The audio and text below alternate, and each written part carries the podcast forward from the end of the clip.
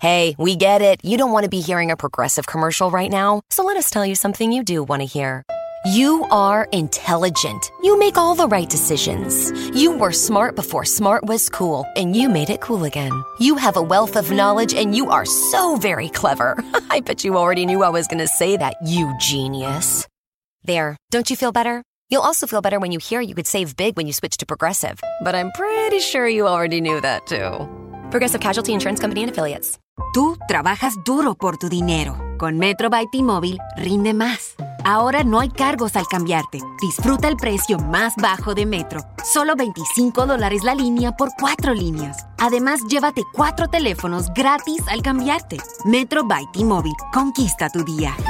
Todas las líneas pierden la promo si alguna se desconecta sin cargos de activación en teléfonos selectos. Límite uno por línea con cambio elegible. Excluye impuesto de venta. Oferta por tiempo limitado. Aplican restricciones. Visita metrobytimóvil.com.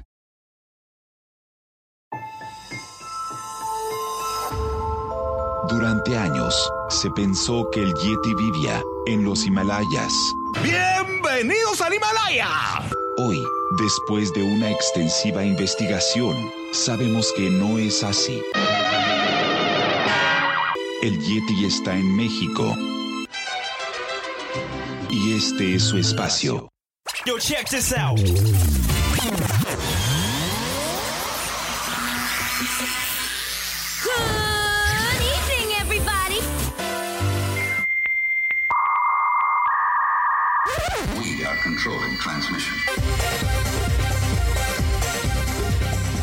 Estás escuchando la nueva temporada de La era del Yeti. Tecnología, actualidad, arte, música, entretenimiento, política y mucho más en este espacio. La era del Yeti.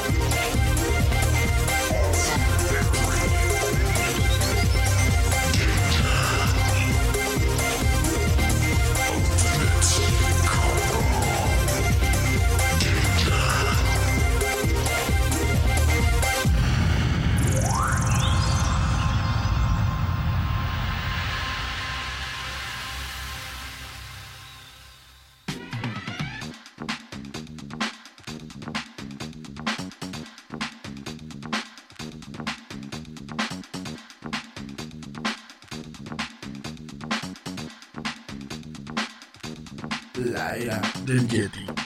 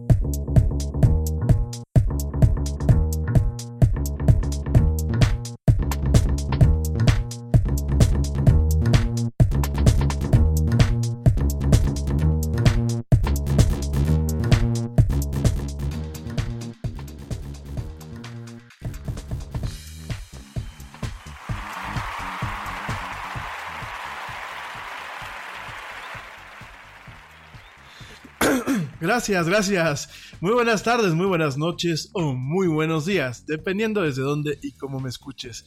Como siempre, te doy la más cálida, la más cordial y la más sincera de las bienvenidas a esto que es el programa más de pelos de la radio y uno, uno de los programas de tecnología y actualidad más escuchados en América Latina. Esto que es la era del Yeti. Gracias. Y bueno, como siempre, Hoy, voy a estar contigo platicando a lo largo de dos horas y cachito acerca de mucha actualidad, mucha tecnología y muchas otras cosas más.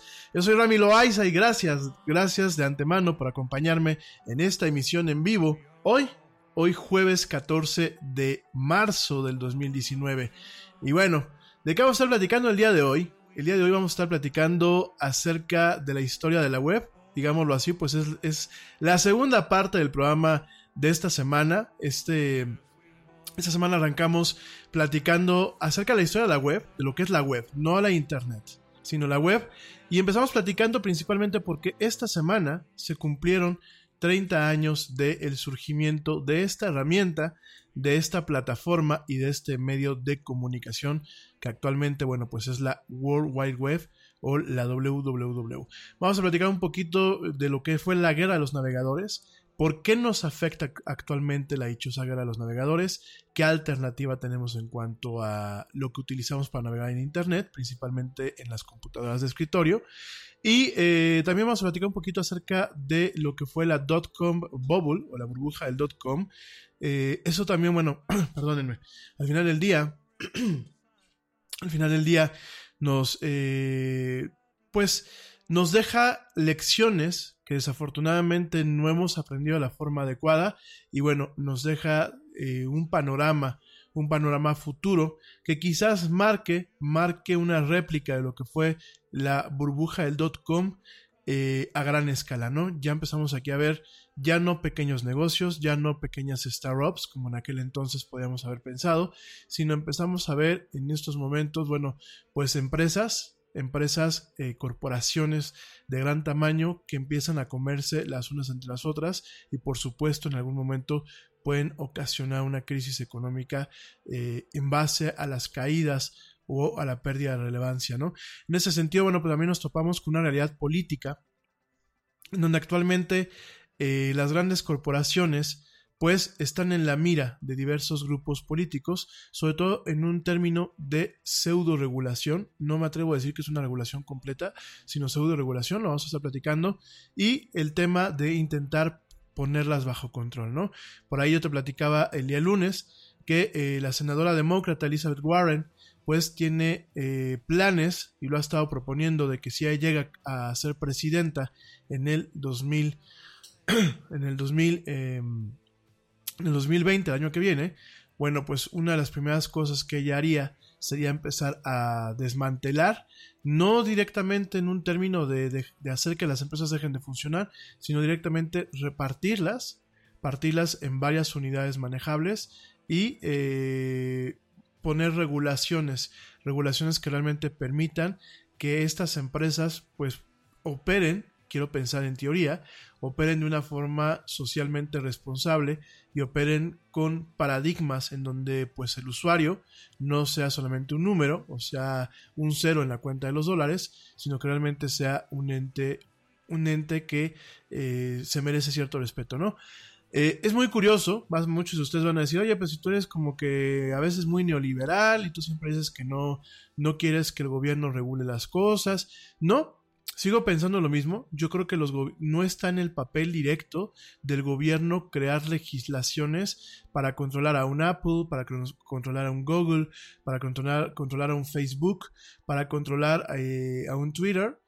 Pero creo que debe, eh, se deben de poner altos. Y creo que debe de haber alguien, una empresa, que sirva como un punto de referencia de lo que no se debe de hacer y por qué no se debe de hacer, ¿no? Por supuesto, pues solamente en Estados Unidos pueden hacer eso, son empresas norteamericanas, además es el único país eh, que tiene la infraestructura jurídica y legal para poder, eh, pues, eh, de alguna forma meter en el aro a estas empresas. Y bueno, es interesante lo que la, la, senadora Elizabeth Warren propone. Inclusive, bueno, pues Facebook le da la razón al día siguiente, te lo voy a platicar. Pero bueno, creo que me, voy un poquito más al enfoque de Tim Berners-Lee, que lo platicábamos el día de ayer, en donde él está tratando de pasar algún un contrato para la web, así se llama. Se lo platicaba ya en la carta que publicó el papá, el papá de lo que es la web como la conocemos. Y eh, directamente él, él, y el W3C, el, el World Wide Web Consortium y otras entidades están tratando de diseñar un contrato, un contrato en donde en algún momento se ratifique como un charter, así se le conoce como un charter por parte, por ejemplo, de la ONU, de alguna institución de la ONU, y se creen eh, tratados internacionales en donde los gobiernos se adhieran a estos tratados y impulsen una serie de infraestructura legislativa que permita regular a una empresa de este, de este calibre como lo es Google o como lo es directamente Facebook perdón, regularla, regularla eh, de tal forma que sin que el gobierno directamente eh, se meta y empezamos a ver temas, por ejemplo, de censura, si perdón, si existe una herramienta que sea una especie de deterrente o una especie de amenaza velada para que este tipo de empresas y sus plataformas realmente se controlen, ¿no? Que realmente ejerzan un autocontrol.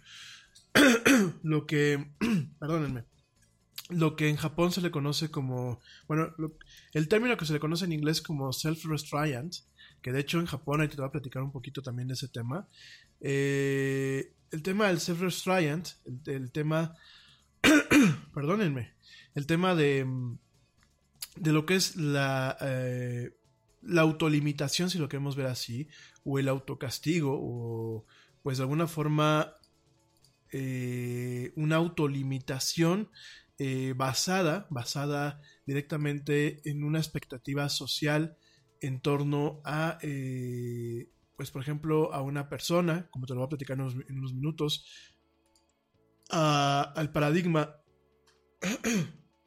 al paradigma de una persona, al paradigma de una sociedad y de lo que espera directamente, uy, por Dios, eh, lo que espera directamente una sociedad del comportamiento de sus, de sus integrantes.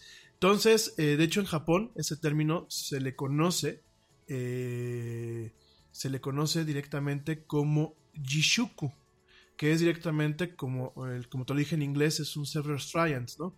Es como un, pues sí, es un autocastigo, es una autorregulación que emana principalmente de los diferentes elementos de la sociedad eh, lo que es, pues, por ejemplo, un ciudadano, pero también lo que son las empresas privadas, lo que son inclusive algunos organismos no gubernamentales. Y eh, creo que lo que está tratando de pasar Tim Berners-Lee, como lo platicamos el día de ayer y como te lo voy a platicar el día de hoy, me parece que puede ser el principio de crear ciertas herramientas en varios países en donde el simple hecho de la existencia de esa herramienta hará que, los, que las empresas se comporten de forma adecuada, ¿no? Hoy en día, y lo vimos el día de ayer, y es parte de lo que vamos a, puntualizar el día de hoy con este post-mortem de lo que pasó el día de ayer con, con Facebook, estamos viendo que eh, tres plataformas de comunicación, bueno, cuatro plataformas de comunicación ya vamos a dejar el tema de la red social como red social. Vamos a entenderlo como plataformas de comunicación, sobre todo en lo que es Messenger y sobre todo lo que es directamente WhatsApp. Y estamos viendo que cuatro de las principales plataformas de comunicación o plataformas de intercambio social a nivel mundial están totalmente dominadas por una sola empresa. Y que cuando la empresa mete la pata, como lo que pasó pues el día de ayer, porque de hecho pues las versiones oficiales dicen que pues directamente fue, ups, perdón, hicimos un cambio en la configuración del servidor, así. Hicimos un cambio en la configuración del servidor y pues duramos casi un día completo sin, sin, sin servicios, ¿no? Y eh, esto es un problema, esto es un problema porque eh, hay dinero que se perdió, o sea, definitivamente, digo, vamos a ver esa parte también el día de hoy. Es parte de lo que es el, post-mortem.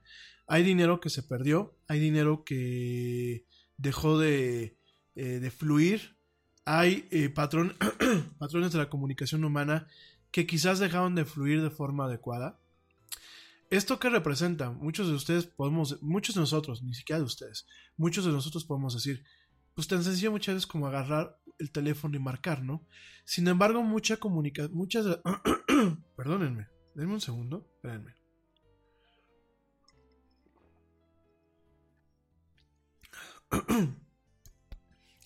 bueno, esto, esto es la magia de los programas en vivo.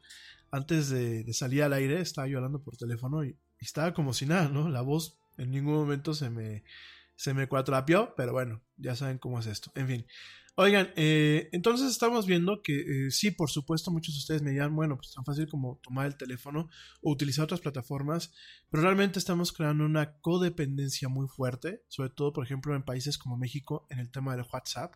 El WhatsApp es una de las redes de más uso actualmente y lo que estamos viendo es cómo eh, nuestras comunicaciones personales y de negocios de pronto se encuentran todo centralizado en una, en una sola infraestructura y a manos de una sola empresa, ¿no?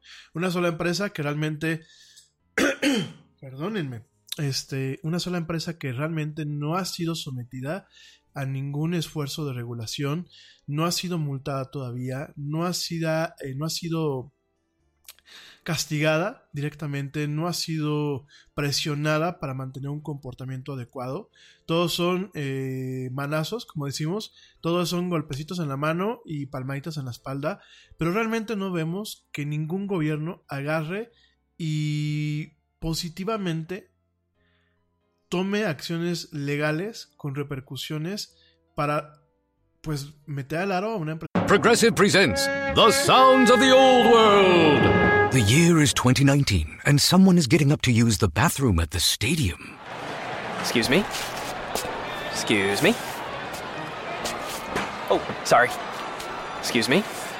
Mind if I just squeeze by here? This has been The Sounds of the Old World. Brought to you by Progressive, where drivers can still switch and save like it's 2019. Quote today at progressive.com. Progressive Casualty Insurance Company and Affiliates. O sea, como Facebook, ¿no?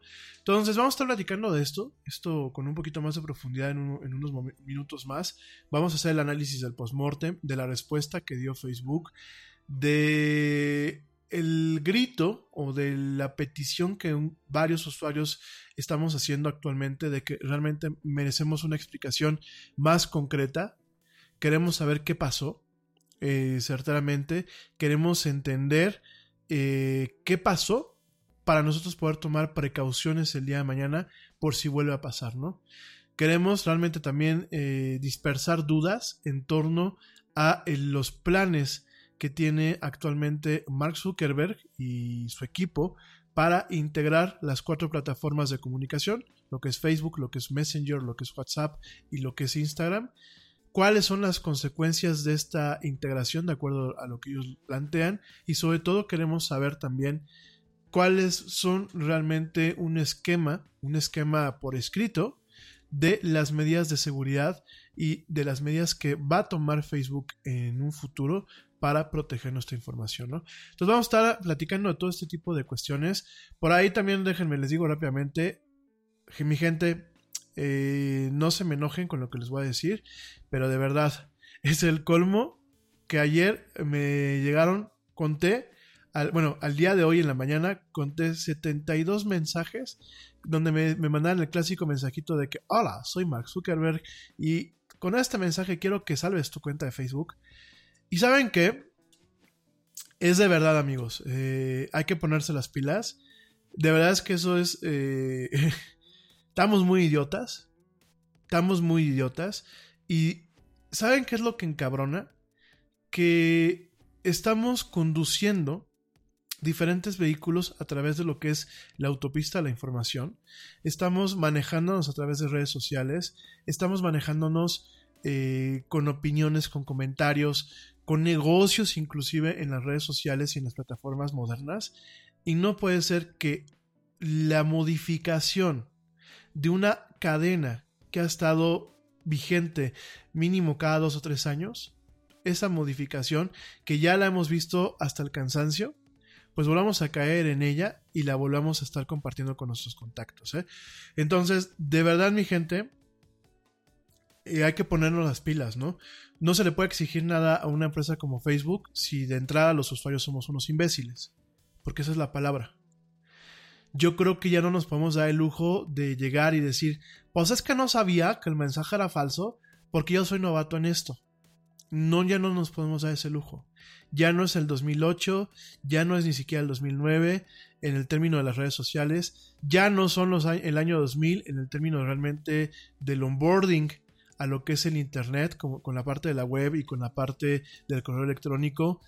Yo creo que si, si tienes la capacidad de comprar un teléfono inteligente o de tener un teléfono inteligente, lo mínimo que debes de tener es la capacidad para discernir entre que lo que, si, lo que te mandan pueda llegar a ser falso o pueda ser verdadero.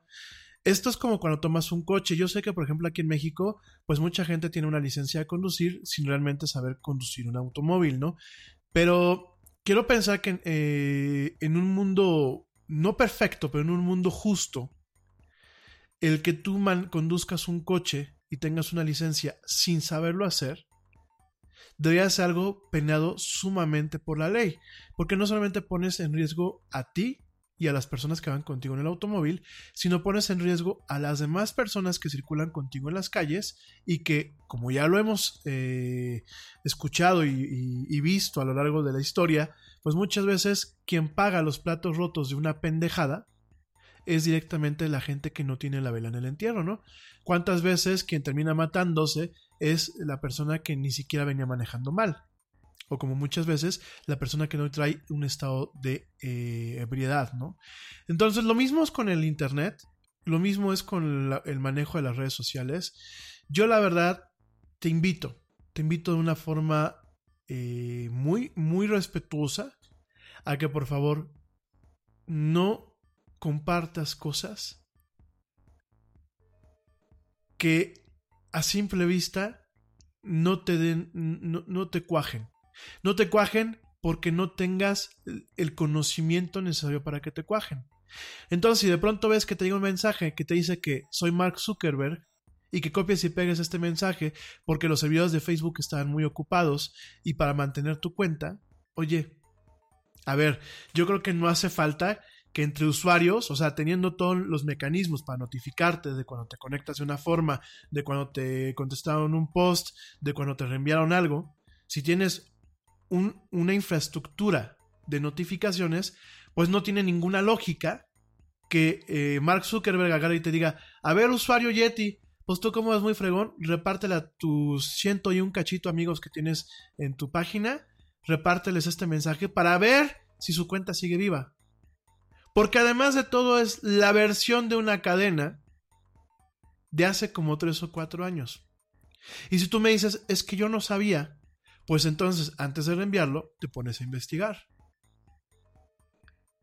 Y si tú no me dices, es que yo no sé dónde investigar, mi comentario muy respetuoso y con, y con, con, con, con, humildad te lo diría, es no agarres un pinche teléfono, no agarres una maldita computadora y mejor quédate desconectado. Tan sencillo.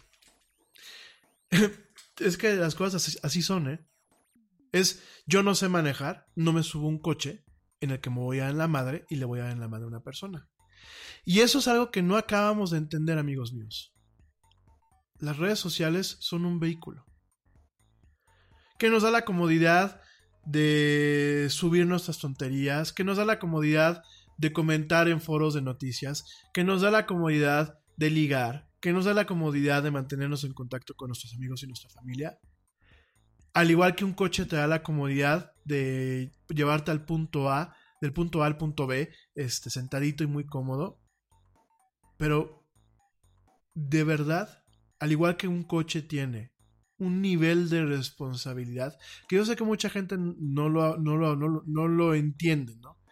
Pero al igual que tú cuando te subes en un coche, eres responsable de tu vida, de la vida de los pasajeros que pueden ir contigo y de la gente que circula junto a ti. Nosotros somos responsables de nuestras interacciones en línea. Y me van a decir, mi Yeti no es nada grave, la cadenita esta. En esencia no es nada grave, la, esta cadena en particular. Pero si nos vamos al cuadro completo y nos vamos a los casos que he repetido hasta el cansancio aquí en la era del Yeti, te vas a dar cuenta, te vas a dar cuenta verdaderamente del potencial destructivo y dañino que una mala interacción en una red social te puede ocasionar a ti, a tu familia y a la gente que está conectada. Es como, ejemplo, yo, yo, yo la verdad, este, siempre les digo, por favor, compartan el programa, por lo menos compartan los minutos del programa, donde siempre les digo, amigos, no entren a las famosas estas de eh, tu test o face test o eh, bombón, porque son entidades que agarran los datos de las personas. Y no solamente de los tuyos, porque pues, en todo caso, si tú quieres regalar tu, tu privacidad, después de todo lo que uno te diga, bueno, ya está en tu onda, ¿no? Ya lo haces de una forma voluntaria. Pero a mí me molesta que mis contactos estén con sus name tests y sus bombón y esas tonterías, porque de ahí se siguen sifoneando datos no solamente del perfil de cada uno de ustedes, sino de los perfiles que estamos conectados a su perfil. Entonces, vamos a cobrar conciencia en ese tipo de cosas y bueno, vamos a estar platicando ahorita unos minutos de Facebook, estos aspectos, de las consecuencias que es eh, que representa tener a una empresa llevando cuatro plataformas de comunicación importantes a nivel global. Y bueno, vamos a también a montar un contraste entre lo que de alguna forma dio pie al crecimiento y expansión de lo que es la, World Wide Web, la web, y lo que ahora representan las redes sociales como Twitter y Facebook. Pero bueno, eso regresando ahorita del corte. Ay, saludos aquí a mi. Bueno, ahorita mando saludos, pero bueno, rápidamente saludos aquí a mi querida amiga Blanquita Chaya y a sus dos peques, a Aaron y Abraham, que me, están escuchando. Saludos, soy su fan, de verdad, de, de estos tres amigos. Soy su mega fan. Gracias, Blanquita este, por escucharme. Gracias, Peques. Y bueno, qué bueno que me avisas que estás para acá para moderar mi lenguaje. En fin, oigan, me voy rápido a un corte. Sí, ahorita mando saludos a todo el mundo. Ahorita con todo el gusto mando saludos. Me voy rápidamente a un corte, no me tardo. Te recuerdo nuestras redes sociales, facebook.com, diagonal la era del Yeti, Twitter, arroba el Yeti oficial e Instagram, arroba la era del Yeti. No me tardo nada. Estamos escuchando La Era del Yeti en este jueves, jueves 14 de enero. Quería, de marzo. ya, ya es jueves, denme chance, no me tardo.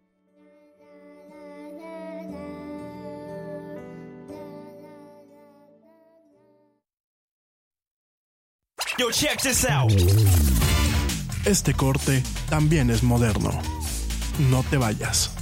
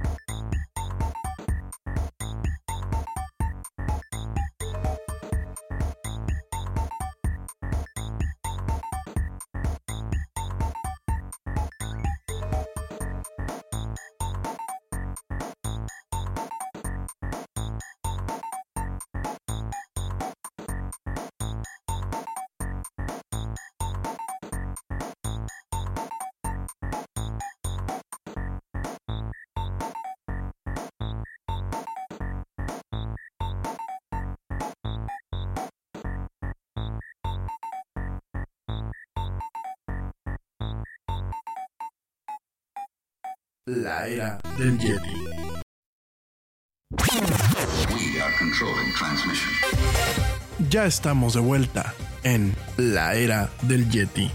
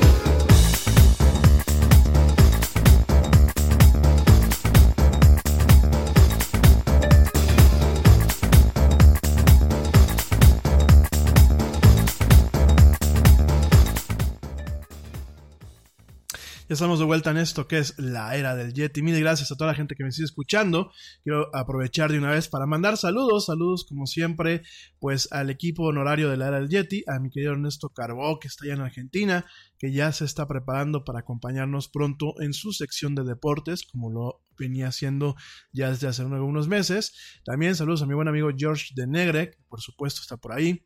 Saludos también a los papás del Yeti, que también luego están escuchándome y pues ahí mandan también, pues como parte del equipo, mandan algunas colecciones y fe de ratas. Por supuesto, por supuesto, saludos a la gente que me escucha allá en los Estados Unidos, en esos centros para la divulgación de la cultura eh, latina en los Estados Unidos. Eh, gracias, saludos allá a, a, la gente que me escucha en Nueva York, Nueva York, Houston, Texas y Atlanta, Georgia. Saludos, saludos. Eh, por supuesto a Didi, que me escucha y que también luego me anda ahí este, echando porras o jalándome las orejas. Saludos Didi, te quiero mucho, te mando un besote.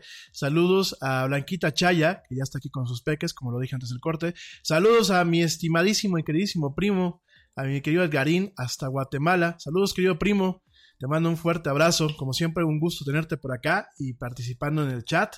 Ya este ya por aquí me estabas haciendo tus comentarios.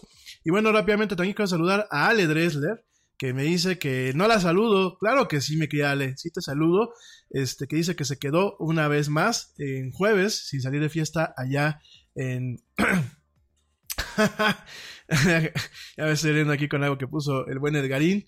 De mi vida pecaminosa llena de lujuria. Híjole, pues no mucho, querido primo, pero bueno, luego te lo platico en privado. Te preocupas por la salud de tu familia y hoy un sistema inmunológico fuerte y una mejor nutrición son más importantes que nunca. Es por eso que los huevos Egglands Best te brindan más a ti y a tu familia. En comparación con los huevos ordinarios, Egglands Best te ofrece 6 veces más vitamina D y 10 veces más vitamina E, además de muchos otros nutrientes importantes, junto con ese delicioso sabor fresco de granja que a ti y tu familia les encanta. No son tiempos ordinarios, entonces, ¿por qué darle a tu familia huevos ordinarios? Solo Egglands Best. Mejor sabor, mejor nutrición, mejores huevos. Hey, we get it. You don't want to be hearing a progressive commercial right now, so let us tell you something you do want to hear. No one is funnier than you. People laugh just thinking about the things you've said. I'm laughing at one of them right now. Coworkers repeat your jokes at the office, but they're never as good as when you tell them, and shame on them for trying. There. Don't you feel better? You'll also feel better knowing you could save when you bundle home and auto with Progressive. Although I'm sure you'd have a funnier way to say that. Progressive Casualty Insurance Company affiliates and other insurers. Bundle discount not available in all states or situations. Y bueno, este, saludos a Ale Dressler, que me escucha allá en Berlín, en Berlín, en Alemania. Está ahí de desvelada escuchando al Yeti. Gracias, mi querida Ale. Saludos también a Joe Shonesi, que no me escucha luego en vivo, pero me escucha en diferido. Te mando un besote hasta allá, hasta Reino Unido. También saludos a... Eh, a, a, Bere, a Castillo, que también lo está escuchando mi amiga, a Pablito Marín, a Diego Navarro, a Charlie, al Charlie Rodríguez, que quedó que por ahí me va a estar escuchando. Bueno, pues si me estás escuchando, querido amigo, pues gracias. Saludos a Claudia Adri, ahí en Vancouver, a Manu Torres, saludos también eh, a la Chelita Cuántica, que también ya está por aquí, el amigo, el amigo Chelita Cuántica, que este, que para cuando el programa de Arduino, híjole, llevo un año prometiendo el programa de Arduino, ¿verdad? Un año más o menos. Pues dame chance y ahora sí lo programa para, practicar de los Arduinos, del Raspberry Pis y este tipo de computadoras eh, pequeñitas y para lo que son los Tinkerers y la gente que le gusta hacer las cosas ellos mismos. Eh, también, bueno, pues saludos. Saludos a toda la gente que me escucha en general. Ah, bueno, por supuesto, saludos a mi querida Dani Arias, aquí que te mando un saludo hasta allá, hasta Guadalajara. Gracias por escucharme, querida amiga. No, no se me olvida, pero lo que pasa es que tú luego no me mandas mensajes, así que bueno. Eh, saludos también a mi amiga Primavera Díaz, que seguramente también por ahí me está escuchando. Saludos, prima. Por aquí tenemos pendiente que te des una escapada para platicar. Y bueno, saludos en general a toda la gente que me sigue escuchando en esto que es la era del Yeti. En particular, amigos, no cercanos, amigos y familia no cercanos, pero igual amigos del Yeti. Quiero saludar rápidamente a José Macías Rodríguez, a Juan, a Juan García, a Guadalupe Villarreal, a Xochil Ponce de León, a Nancy Orduña, a Aldo Ávila, a eh, Graciela Jauregui, a eh, José Contreras, a Paco Guillén. Bueno, Paco Guillén sí es amigo del, del, Yeti por acá, siempre lo está comentando. Saludos a Paco Guillén. También saludos rápidamente a eh, José María Hernández, a eh, Jair, Jair Cortés eh, La Madrid, saludos a Jair, al Tocayo, saludos a Gabriela Morán, a Luis eh, Palacios, a Brenda Villavicencio, a Daniel Calderón, a Pepe Valverde, saludos Pepe Valverde, ya me, ya me han estado aquí mandando mensajitos, saludos también a Pablo Espinosa, a Ramón Moreno, a Eric Pasos, Eric Pasos, eh, Eric Pasos P, así nada más, bueno, a Eric Pasos P, saludos también a Rosa Bernal, a Hugo Troncoso, a Carlos Guerra, a Pablo eh, Torres, saludos también a Armando Trejo, y por último, por último, espérenme, saludos a, eh, a Verónica, Verónica Ledesma, saludos a Juan Rivera, a Pepe Ballesteros, a Jojo Pepe, bueno, saludos a Jojo Pepe, eh, sí, lo que se ponen en el Facebook, no me estoy burlando, eh, cada quien se pone como quiera, pero Jojo Pepe, saludos a eh, Pablo Orduña, a Olivia, Olivia Medina, que nos escribe desde eh, Bogotá, allá en, el hermoso país de Colombia. Eh, saludos también a Paola Amador, a Luis Mendoza, a Pepe Guerra. Puta, cuántos Pepes me saludan, ¿eh? Gracias. Saludos también a Brenda Paruma, a Claudia Cruz, a Mario, eh, Mario Estrada, a Gilberto Martínez, a Luis Vázquez y por último, saludos también a Bruno Vargas. Gracias, gracias de verdad. Por aquí tengo más saluditos, pero bueno, los doy en el siguiente corte. Y eh, bueno, pues vamos a empezar ya con los temas de la era Yeti. Oigan, rápidamente, pues estaba checando hace unos minutos aquí en, en Facebook eh, una nota que la verdad me, me, da un poco como de, de, risa. Esto pasa aquí en México, en donde, bueno, pues condenan a dos meses de prisión a madre que cacheteó a su hijo por no querer bañarse, ¿no? Esto, bueno, pues directamente allá en España, perdón, el menú fue aquí en México, fue allá en España, y bueno, pues directamente una señora española fue condenada a dos meses de prisión por dar un par de cachetadas a su hijo de 10 años de edad, quien se negó a bañarse y además las autoridades le prohibieron acercarse al escuincle durante seis meses. Esto, bueno, pues fue directamente eh, como parte de un fallo, un fallo penal de la audiencia de la provincia de Pontevedra, eh, divulgado este jueves y que confirma la sentencia emitida el pasado mes de julio por un juzgado de rango, de rango inferior de la ciudad del mismo nombre. La madre en esa ocasión recurrió al fallo alegando que su actuación debe entenderse amparada dentro del derecho de corrección. Sin embargo, bueno, los magistrados de la audiencia ratificaron que el comportamiento de la madre del menor es constitutivo de un delito de maltrato en el ámbito de violencia doméstica al considerar probado que la noche del 20 de mayo del 2018 la mujer que convivía con su hijo le pidió que se bañara. El niño se negó y ambos, ambos comenzaron una discusión verbal finalizada por la actuación de su madre, dándole un par de cachetadas al menor que le causaron enrojecimiento en ambas mejillas, por lo que el niño recibió atención médica, aunque no necesitó medicamentos posteriormente. No, bueno, de verdad que las generaciones, queridos amigos, las generaciones contemporáneas, eh, yo no sé, no sé qué está pasando, ¿eh? De verdad no sé qué está pasando. Digo, a mí hace ya muchos ayeres, ¿no? Cuando el Yeti estaba más pequeño, este, por, por, por andar de cansino, por andar de escuincle latoso, mi mamá me zorrajó un cachetadón, me sacó hasta sangre de la nariz, pero no pasó a mayores, digo. O sea, es como si yo me hubiese quedado poner a demandar a mi madre para que la entambaran, ¿no? Yo creo que antes me dan un par de chingadas, perdón, un par de zorrillazos más, este, directamente, y después, este, me meten en una colección o algo. De verdad, el mundo está totalmente al revés, ¿eh? De verdad está al revés. Digo, yo entiendo que la violencia no debería ser promovida.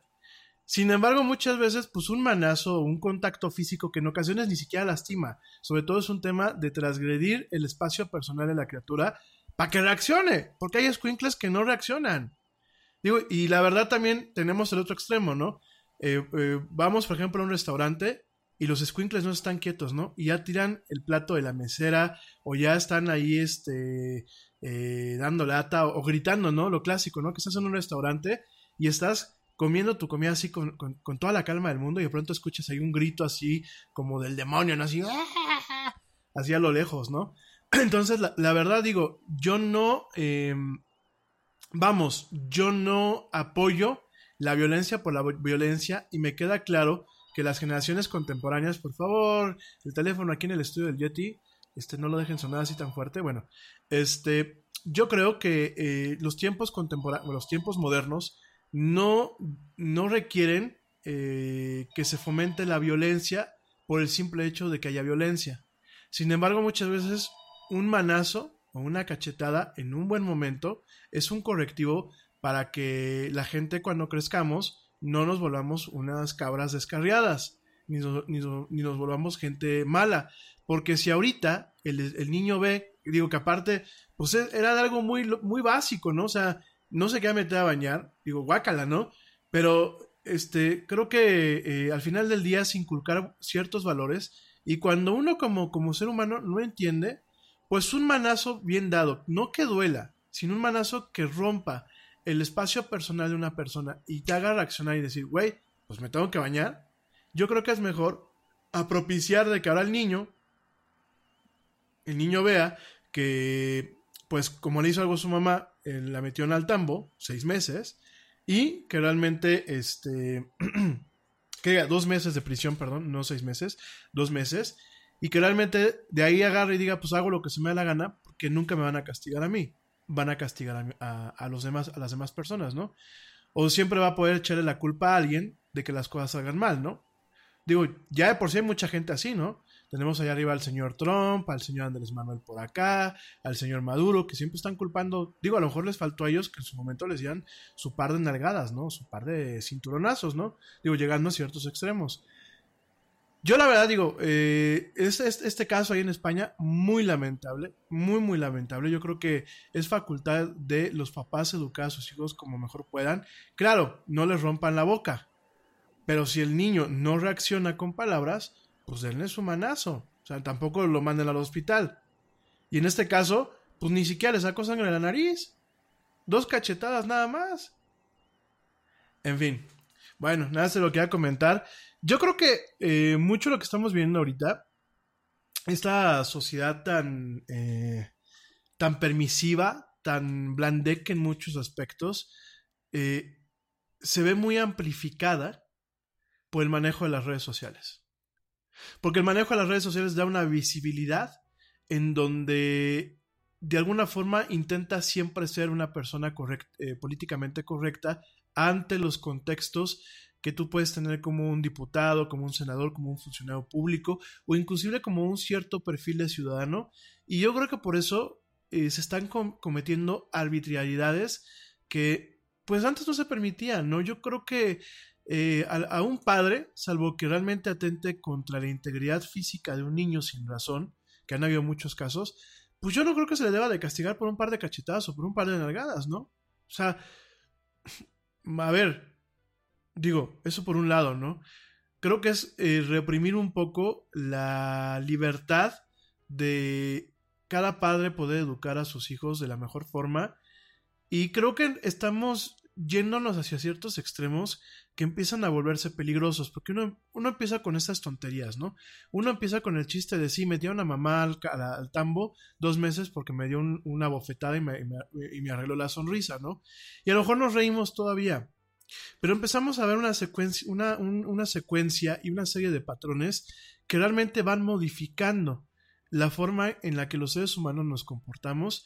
Cada día escalamos y cada día distorsionamos más las cosas, ¿no? Estamos viendo, por ejemplo, los famosos movimientos eh, feministas, que bueno, los pañuelos verdes. Miren, la esencia de que haya una queja en torno a la hegemonía muchas veces del macho en las sociedades no está mal. El manejo que eh, este tipo de, grupo de féminas, no, digo de feminazis, de féminas, le está dando a las cosas muchas veces lo nocivo. Y sobre todo es hipócrita y contradictorio porque ellas quieren un lugar, un papel, quieren que no se les odien, quieren una igualdad, pero al momento de mandar su mensaje es un tema de suprimir todo aquello que vaya en contra de su, de su visión objetiva, ¿no? O de su visión en torno a lo que en teoría o, lo que en teoría ellas buscan, ¿no? Es lo mismo que, por ejemplo, pasa con la izquierda moderna, ¿no? La izquierda moderna, yo me acuerdo eh, cuando yo estaba pues, más chavo, la izquierda supuestamente era de libertades humanas, sí, de crear un estado de, del welfare, de, bienestar eh, en un país, por ejemplo, pero era mucho de las libertades, ¿no? Y era mucho de romper con ciertos paradigmas propios del fascismo, propios de lo que supuestamente es el tema de las derechas, propios de ese tipo de cuestiones. Y llega un momento en que los más izquierdistas son los más hipócritas y los más radicales. Porque si tú tienes una opinión diferente y la argumentas, a ellos no les importa. Ellos de todos modos te censuran. Y tú me vas a decir, Jetty, ¿qué tiene que ver lo de que a una mamá la metan al tambo por darle un par de cachetadas a sus hijos con lo que estás diciendo ahorita del tema político? Tiene muchísimo que ver. Porque definitivamente nos estamos viendo sociedades muy de papel, muy eh, distorsionadas, muy eh, empapadas del, de la, del bombardeo de contenidos que estamos teniendo en las redes y en general en lo que es la web como tal. Estamos muchas veces tomando decisiones porque políticamente, eh, hablando de una forma políticamente correcta, basado en lo que a lo mejor puede quedar, verse bien, a lo mejor en una red social o verse bien ante, el reflector del mundo, pues yo hago algo que políticamente puede ser correcto, como el caso de entambar a esta señora dos meses, pero que también puede ser totalmente incorrecto a un nivel inclusive moral, porque realmente estás, estás cuarteando ciertas eh, eh, libertades, estás cuarteando ciertas estructuras eh, sociales, morales y jurídicas. Le estás dando vuelta muchas veces al contexto de eh, la realidad del ser humano contemporáneo. Estás echando a la borda muchos años de avance social. Y muchas veces solamente por ir con una moda, por un sentido de pertenencia falso, con lo que tú alcanzas a ver muchas veces en las redes, por una ignorancia voluntaria, porque lo he dicho varias veces. Yo creo que el siglo XXI se va a caracterizar por un siglo en donde la ignorancia se volvió voluntaria, donde el analfabetismo es voluntario. Porque perdónenme, hoy tú me puedes decir, es que yo no, yo no estudié. Pero hay gente que no estudió y sabe más que la gente que estudiamos. Y sabe más de los procesos logísticos muchas veces, de cómo administrar una empresa, de cómo llevar eh, la gestión de un equipo de recursos humanos, de cómo llevar, por ejemplo, la gestión de, de empleos, de cómo vender. Hay vendedores natos y muy buenos vendedores que no pusieron jamás el pie en la escuela. Y son personas con las que tú puedes platicar y puedes aprender un chorro de cosas. Porque mucho de ello lo ganaron en la vida y lo ganaron por una curiosidad.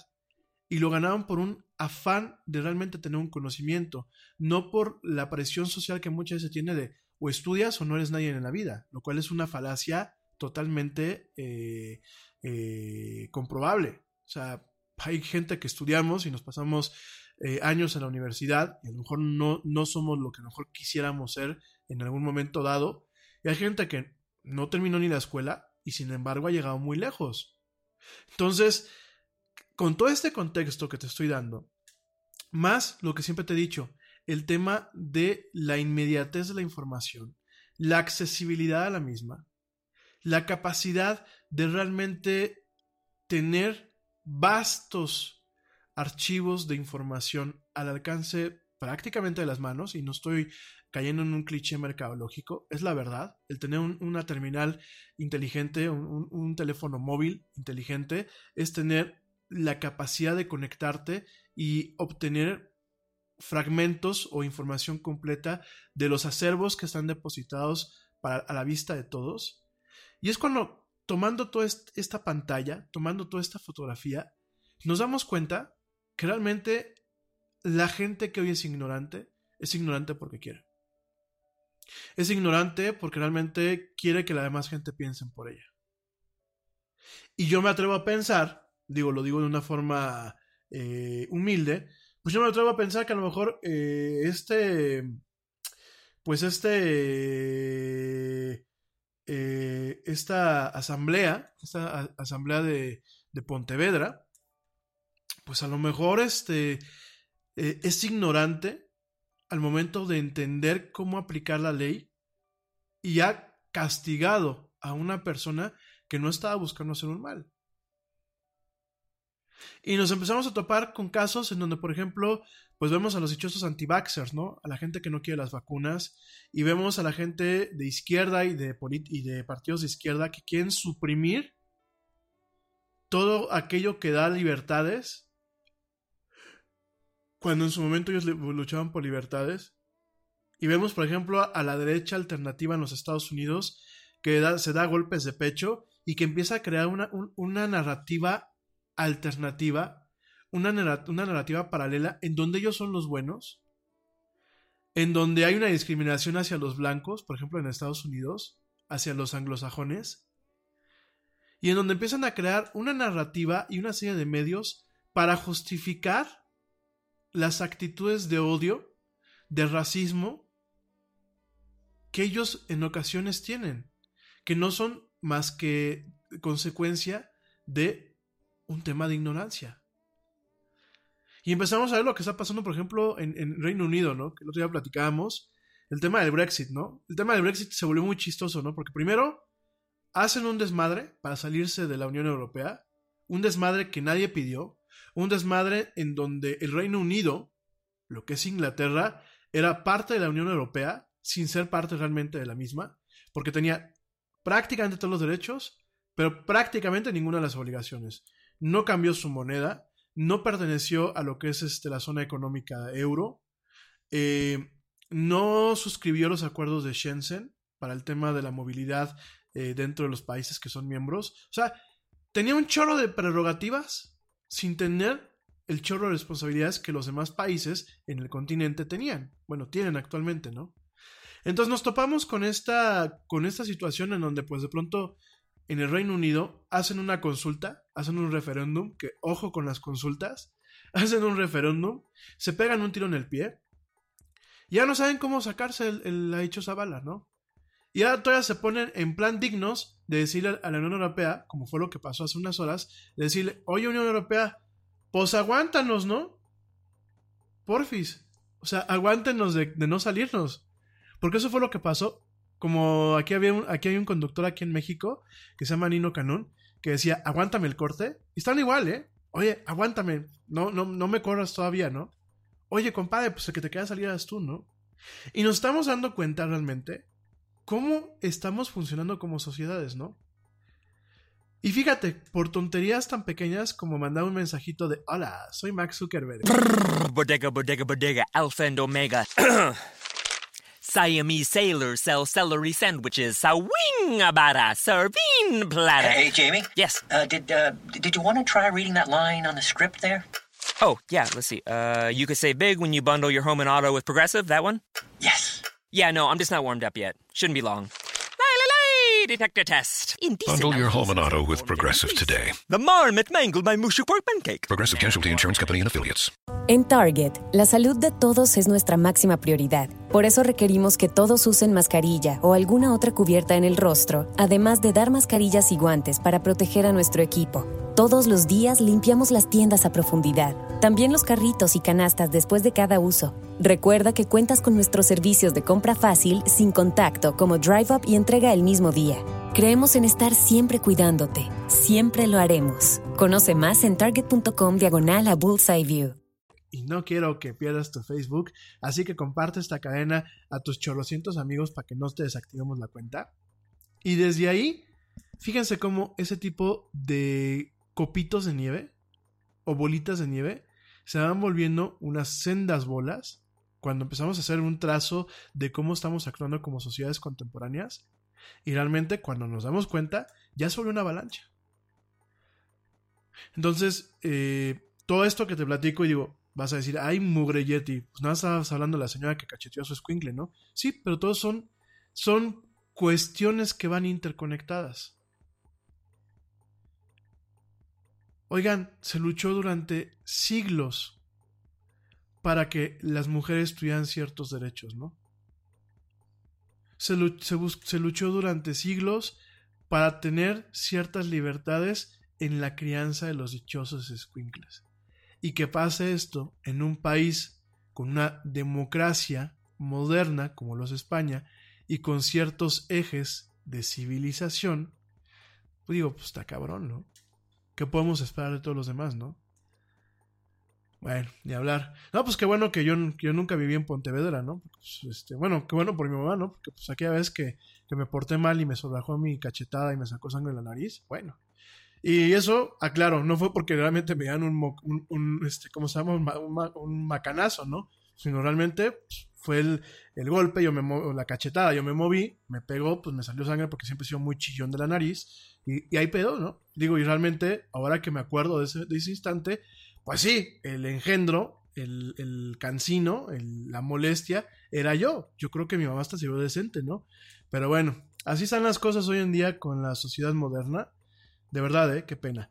Oigan, este, en otra nota rápidamente antes de pasar a los temas, fíjense que eh, directamente la entidad Creative Commons, que bueno, Creative Commons pues es un, es un grupo, es un grupo que de alguna forma legisla o intenta, no legislar, intenta regular lo que son contenidos libres de copyright eh, directamente en el Internet o intenta abrir aquellos contenidos que, bueno, pueden tener obviamente un autor, un creador, que no se pierda su crédito, pero que sin embargo se puedan compartir y eh, aprovechar para otros fines.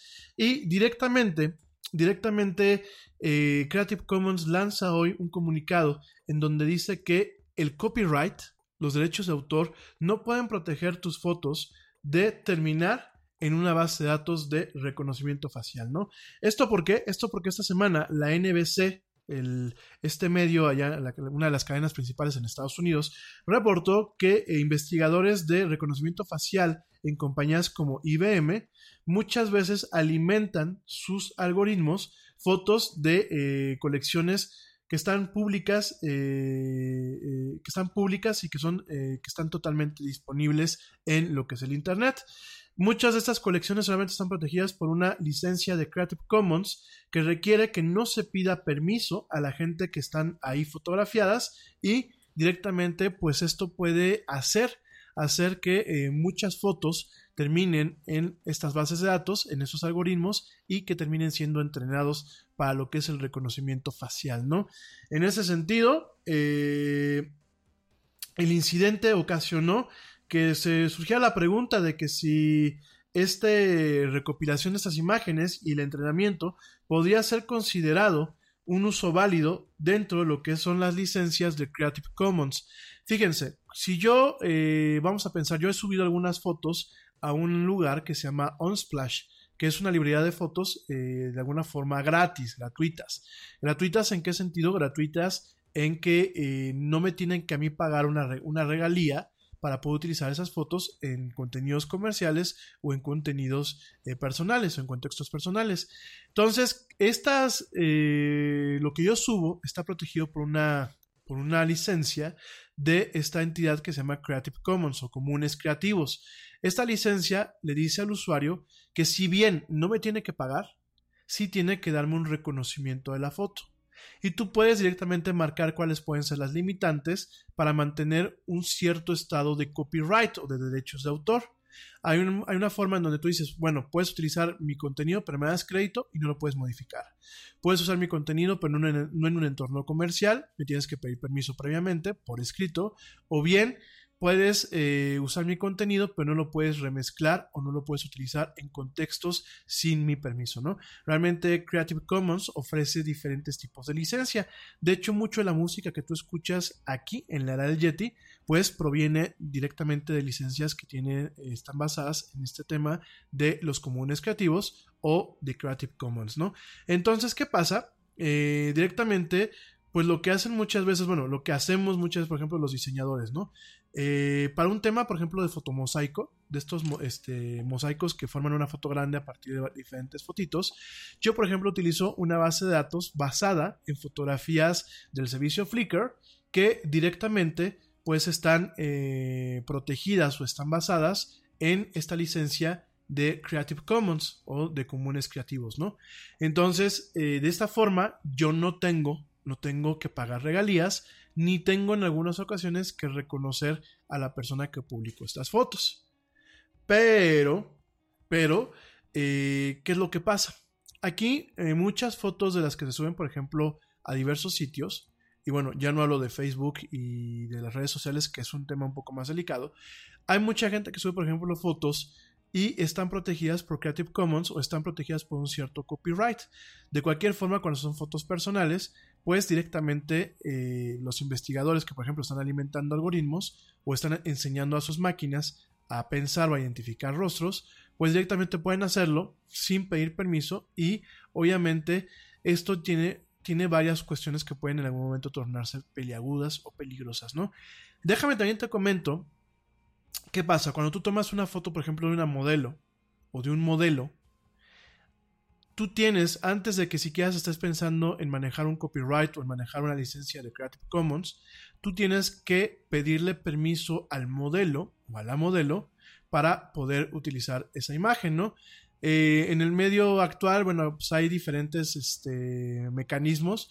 El mecanismo más común es un release o es una, un, contrato o un, acuerdo para poder utilizar la imagen de esa persona de forma ilimitada o con ciertas, con ciertos, con, eh, ciertas eh, limitaciones, pero limitaciones basadas en el sentido común.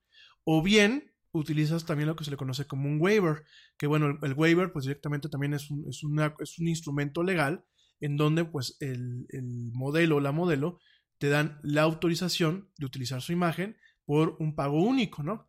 Entonces, eh, aquí muchas veces, pues existe este, este, este tipo de situaciones en donde el, bueno, en, grosso, modo, eh, son las dos herramientas que componen la, terminología de lo que es el model release o, eh, el, preview o el pending release, ¿no? ¿Qué es esto? Muchas veces eh, una modelo que quiere salir adelante o que quiere empezarse a dar este, a conocer, lo que hace es que deja tomarse fotos por diferentes fotógrafos, muchas para un tema de un book y ese tipo de cuestiones.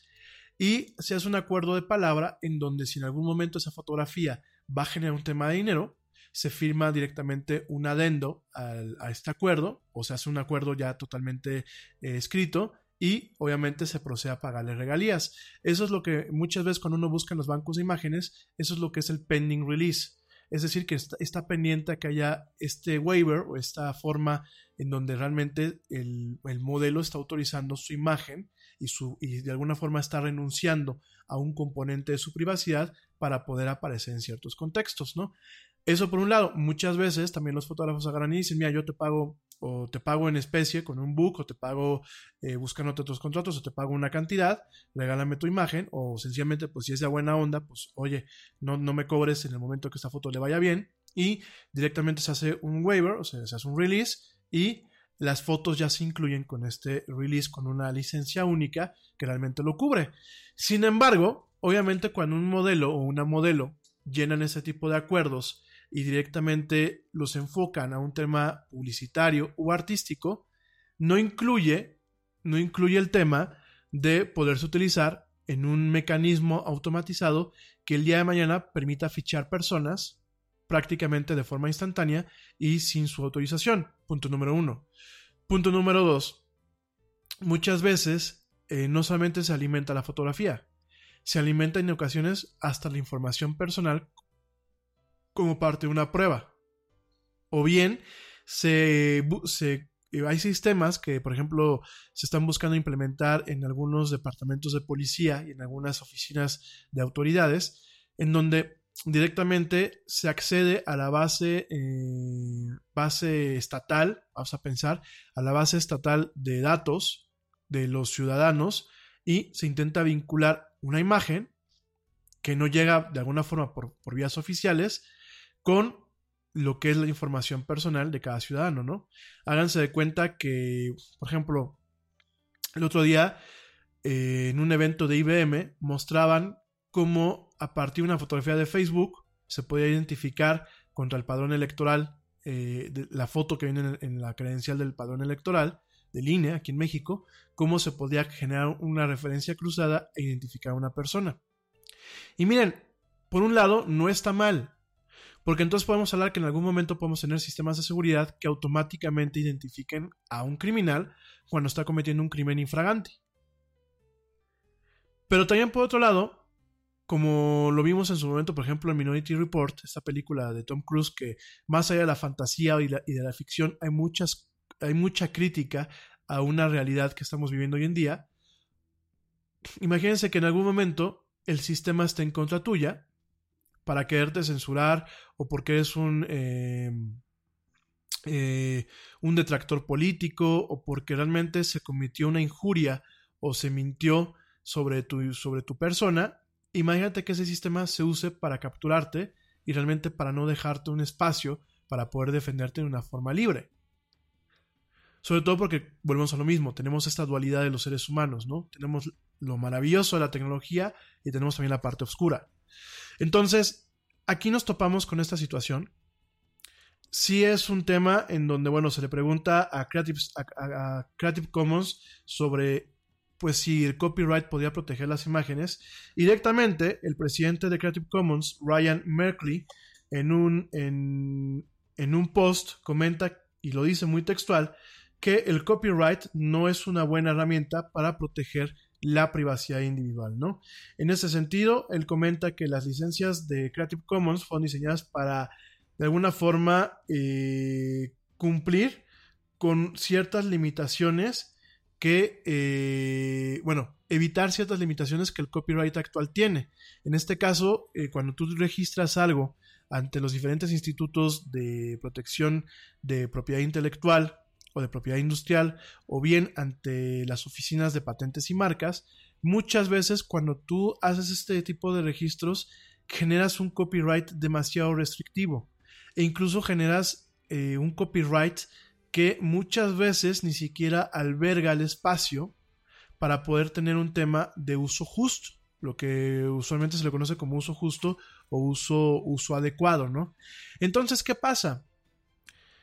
Que de pronto estás volviendo al tema de los derechos de autor o los derechos de la, de la, propiedad intelectual, lo vuelves un tema un poco armamentístico, ¿no? E inclusive, ¿qué es lo que ha pasado últimamente? Pues muchas veces ni siquiera el creador es el que se beneficia. Muchas de los que se terminan beneficiando son despachos de abogados que ni siquiera están contratados por el creador, ¿eh? Déjenme les digo que muchos de los despachos de abogados eh, que se les conocen en inglés como copyright trolls o como patent trolls, o sea, trolls de copyright o trolls de patentes. Muchas veces estos despachos existen, ven algo, ven una página en internet, tienen buscadores, tienen, tienen toda una infraestructura montada. Entonces, hazte cuenta que entran a la página del Yeti, ¿no? Y ven un icono que no pertenece al Yeti. Entonces buscan de quién puede ser el icono y directamente lo que hacen es, antes de siquiera contactar a esa empresa, a mí me mandan una carta en donde me dicen eh, se, llama una carta de cease and desist, de cese y desiste, de mantener esa imagen en línea, ¿no? Entonces te mandan un rollo y tú dices, oye, pero yo estoy utilizando este icono o estoy utilizando esta imagen dentro de una previsión de uso justo y dentro de los contextos que pueden ser pues, un tema de sátira, un tema de uso sin fines de lucro, un tema de investigación, un tema académico, ¿no? O de divulgación eh, científica o académica. Pero el despacho de abogados, pues ya veo que ahí a lo mejor hay un, tema que a mí se me escapó para cuidar este uso justo o se puede pelear eh, la interpretación del uso justo ante, ante una corte ¿Y qué es lo que hacen? Bueno, pues antes te demandan, o sea, antes te arman un pancho, y ya que están con el pancho, o que van a ver un settlement, que es un settlement que te dicen, ok, no te llevo a la corte, porque en Estados Unidos, al igual que en muchos países, el que te lleven a la corte es muy costoso, ¿no? Entonces te dicen, no te llevo a la corte, pero ¿sabes qué? Eh, mochate con una lana para el tema de daños y perjuicios, ¿no? Oye, ¿cuáles más daños y perjuicios? Pues los que te calculamos. Móchate o nos vamos a la corte, ¿no? Entonces tú le pagas al despacho. Y muchas veces el creador ni se enteró que hubo tal demanda ni hubo tal cosa, ¿no? Otras tantas, cuando ya se a la corte, directamente llega a estos despachos y le dicen al creador, oye, creador de este icono, ¿sabes qué? El canijo Yeti estuvo utilizando tu icono sin permiso, ¿eh? Y no entra en, la, en, la, en el paradigma de uso justo. ¿Y sabes qué? Pues ya lo estamos demandando. De lo que le saquemos al cabrón, te vamos a dar una lana. Y así funcionan. Acuérdense que en los Estados Unidos, pues todo es un negocio, ¿no? Entonces, en este contexto, pues se crea lo que es el, las licencias de eh, Creative Commons, de, comunes creativos. Y la pregunta que se hace es que si realmente eh, estas licencias o el copyright como tal entendido a nivel internacional, pueden protegerme de que el día de mañana, pues mi foto sea usada para entrenar, por ejemplo, una inteligencia artificial que case yetis, ¿no? Oye, pues utilizaron mi imagen, los voy a demandar. No, porque eh, en estos contextos mi imagen no es un tema eh, de interés comercial, es un tema de interés de la privacidad. Y cae, en este sentido, en muchas jurisdicciones, cae más allá del derecho civil, que es la parte eh, de las listas, de las, ¿cómo se llama? Del tema comercial, las demandas comerciales, y cae a un tema principalmente civil en el aspecto de lo familiar o del individuo, o bien inclusive en un tema penal. Pero muchas veces, pues, lo que en, una, en un código, en un código civil, puede ser un delito o puede ser considerado como, como un tema para poder iniciar un juicio, pues a lo mejor en el Código Penal no está tipificado de esa forma, ¿no? Y aquí, bueno, pues directamente lo que dice, pues es esto, ¿no? De que, pues de que eh, no hay una medida para protegernos y eso se va volviendo un problema, ¿no? Porque entonces, ¿dónde, ¿dónde empieza nuestra privacidad y dónde termina nuestra privacidad, ¿no? Bueno, digo, ya, ya la próxima semana en otros programas platicamos un poquito más a profundidad de esto, pero nada más para que te des cuenta, ¿no? Y sobre todo para que volvamos a hacer un poquito de reflexión, amigos. Eh, cuando yo les digo, hay que proteger nuestros perfiles en Facebook, es decir, no tenerlos abiertos como mucha gente los tiene, ya no solamente es para el tema de la extorsión, ya no solamente es para el tema de mantener eh, privados nuestros asuntos, sino también es, para este tema, gente. Es para evitar, eh, de alguna forma, entrenar sistemas de forma eh, quizás voluntaria, pero no consciente o no informada, sistemas que el día de mañana, primero Dios, se usen para un bien. Primero el ser humano logra entender que este tipo de herramientas pueden hacer un bien mayor, ¿no? Imagínense que el día de mañana este tipo de herramientas se complementen con sistemas como el score social allá en China, que ya es un tema que pues ya, ya mucha gente se está quejando, pero desafortunadamente, pues allá aunque te quejes, ¿no? Te quejas y te siguen bajando más el score. Entonces, eh, imagínense que este tipo de sistemas en algún momento se unifiquen, se integren y realmente se acote nuestra libertad de pensamiento, nuestra libertad de asociación, nuestra libertad de credo, nuestra libertad de expresión y nuestra libertad y derecho a nuestra privacidad, a nuestra figura de individuo. Entonces, más hay que tomar, hay que tomar conciencia, ¿no? Hay que realmente estar al tanto. Muchos de estos eh, famosos name tests y bombón y face tests y este tipo de cosas, eh, estas trivias y estas cositas que luego utilizan ustedes, en algunos casos también se están utilizando para entrenar eh, sistemas de reconocimiento facial. Se sabe que, por ejemplo, la empresa que maneja name tests allá en, en Facebook, pues en su momento le ha vendido le ha vendido las imágenes porque ustedes le están permitiendo que sus fotos de perfil las utilicen estos sistemas. Y aunque venden las, las imágenes eh, de forma anonimizada, es decir, no con un identificador personal, pues muchas veces el tomar ese tipo de imágenes y hacer una búsqueda de imágenes en Google, una, búsqueda, una búsqueda en reversa que se le llama, pues en ocasiones puede darme una pista de quién es la persona, ¿no? Entonces, eh, muchos de ustedes probablemente me dirán, bueno, Yeti, ¿qué hacemos? ¿Ya no, ya, no, ¿Ya no tenemos la cuestión pública en Internet? No, no se trata de eso. Sencillamente no abramos cajas de Pandora. Tengamos cuidado. The thing about the Name Your Price tool from Progressive is that by now you've heard a lot of ads about the Name Your Price tool from Progressive. We probably don't even need the words the Name Your Price tool to tell you that our humpback whale pup gives you options based on your budget, or that our novelty hand buzzer helps you save on car insurance. And that's the thing about the tiny felt bag filled with marbles. At this point, you've heard a lot of ads about the elusive northern bobcat. The Name Your Price tool. the neighbor who baked you banana bread. Only from Progressive. Progressive Casualty Insurance Company and affiliates. Price and coverage match limited by state law. Nada es más importante que la salud de tu familia, y hoy todos buscamos un sistema inmunológico fuerte y una mejor nutrición. Es por eso que los huevos Egglands Best te brindan más a ti y a tu familia. En comparación con los huevos ordinarios, Egglands Best te ofrece 6 veces más vitamina D y 10 veces más vitamina E, además de muchos otros nutrientes importantes, junto con ese sabor delicioso y fresco de la granja que a ti y a tu familia les encanta. Todos queremos lo mejor para nuestras familias. Entonces, ¿por qué no los mejores huevos? Solo Egglands Best. Mejor sabor, mejor nutrición, mejores huevos. Y estos servicios que, insisto, nada más sirven para dorar la píldora, oigan,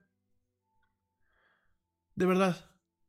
Sí, no, este, por aquí me dice este, Julieta Romero, Julieta Romero, gracias amiga Julieta, que nos escribe también desde Argentina. Julieta dice, eh, oye Yeti, pero ¿cuál es el problema? A ver, Julieta, el problema es que el día de mañana, por ejemplo, llegue un gobierno que tenga tintes represores, no que sea represor, que tenga tintes represores y utilice toda esta información que la puede comprar fácilmente a las empresas que manejan todo esto y la puede usar en tu contra. Y a lo mejor tú, Julieta, pues tú dices, no me parece algo y que a partir de ese, algo y del ruido que tú haces, pueda directamente el gobierno intentar callarte de forma legal y utilizando todas las herramientas que pueda tener a su alcance sobre todo para un tema de persecución. Hoy todavía, con cierto cuidado, nos protege todavía cierto velo de anonimato en el Internet. Todavía. Aunque cada día se erosiona más el tema de la privacidad. Entonces, hay que tener mucho cuidado con eso. Estos de name test que te dicen este Julieta, tu nombre representa bondad y etc, etc, etc, Pues mira, no es mala onda, amiga. Mejor dile a tu familia, a una amiga, a un amigo. Oye, güey, dime algo bonito, ¿no? A tu novio, a tu novia. Oye, dime algo bonito. Que te lo diga una máquina. que aparte le estás regalando tu información y la información de la gente que va vinculada. Y no es un tema de que entonces sea tu, tu cuenta de Facebook, es un tema de seamos responsables. Es como cuando yo llego y dejo mi coche en el estacionamiento, pues no lo dejo abierto. Intento no dejar cosas porque hacemos que nos dan cristalazos. Y es lo mismo en este contexto. ¿Mm? Entonces, nada más para que lo tomen en cuenta. Saludos, Julieta. Gracias por tus comentarios. Y bueno, hay que tener mucho cuidado. Realmente lo que hizo IBM, bueno, IBM, de acuerdo al reporte de NBC, pues directamente tomó cerca de un millón de fotografías de Flickr, de ese servicio de imágenes. Ouch, yo también lo hice en su momento para los fotomosaicos. Y esto, esto lo hizo IBM para eh, eh, entrenar programas de reconocimiento facial. Muchos fotógrafos de Flickr le dijeron a la NBC que ellos y la gente que estaba fotografiada no estaban conscientes de que sus imágenes se estaban utilizando para alimentar sistemas de eh, reconocimiento facial y ninguna de las personas que fotografiaron tiene una idea de las imágenes que están usando en esta forma, le dijo una persona, un fotógrafo a la NBC, ¿no? En este caso, bueno, pues directamente comentan que parece un poco sospechoso el que IBM pueda utilizar estas, estas, estas imágenes sin decirle nada a nadie, ¿no? Desafortunadamente ese es el, el, tema cuando uno sube eh, imágenes a la red, cuando uno hace público las cosas, inclusive como en su momento lo hemos platicado, también es parte de los riesgos de cuando uno toma ciertas fotografías y no tiene cuidado con los dispositivos ni con las cuentas en la nube a las cuales se sincronizan estos dispositivos. Yo les he dicho, cuando platicamos en febrero de la época del amor en tiempos de Yeti, ¿no? Yo les decía, siempre tengamos cuidado con el manejo del sexting. El sexting como tal, pues no está mal, pero hay que tener la precaución adecuada para que si el teléfono, el dispositivo en donde esas imágenes están, eh, se nos escapa de nuestras manos, ya sea porque se pierda o porque nos lo roben, se tengan las, salvaguardas para cuidar la privacidad y eh, cuidar la imagen de la persona que pueda venir retratada en esas fotografías o en esos videos. Fíjense, se los decía como ejemplo el otro día, ¿no? Eh, hay algunos servicios, inclusive en su momento Facebook te lo ofrecía, ¿no? De todas las imágenes que tú tomes, todo lo que está en el camera roll, te decía Facebook, pues yo te doy chance de que las subas de forma automática, que se sincronicen, yo te las guardo. Y las imágenes que pues tú quieras, yo las abro y este, yo las, este, yo las, este, bueno, yo las, eh, saludos, saludos y besos. Este, yo las, yo las, em, yo Facebook las dejo en, en, en la nube y las que quieras hacer públicas, las haces públicas, las que no, las tenemos aquí como un respaldo, ¿no? Y de alguna forma es lo mismo que haces con iCloud y lo que haces con, eh, con, con, Pictures de Google, ¿no? O con, o con Picasa, con, ¿no? Con el servicio este de Picasa, ¿no? Entonces, ¿qué pasa? Muchas veces eh, se pierde el tema de la, de la privacidad en este tema, porque mucha gente decía, ah, pues no aparecen públicas, pues yo subo todas, ¿no? Sí, pero Facebook ya en su momento las utilizó para entrenar su sistema de reconocimiento facial. Hay que recordar que Facebook es una de las empresas que tiene el sistema de reconocimiento facial más avanzado e inclusive tú tienes una, opción en la parte de privacidad en donde tú le dices, no quiero que subas eh, mi información de reconocimiento facial de forma pública al sistema, de tal forma que si alguien tomó una foto en donde yo salgo de colado, pero no es ni siquiera mi amigo, le aparezca la sugerencia de quién es el, cuate que está ahí. Entonces, esto, por ejemplo, es muy delicado, porque muchos de ustedes, digo ustedes porque yo no, lo he hecho, pero ustedes dejaban el switch o han dejado el switch de, pues, no hay bronca, que me identifiquen, eh, que hagan reconocimiento facial. Entonces, ¿qué pasa? Y me ha pasado a mí mucho. Por ejemplo, en algunos eventos pues, no falta la foto, ¿no? Y la subo y la presumo. Y luego, luego me sugiere la máquina. Este, esta persona puede ser fulano de tal, ¿no?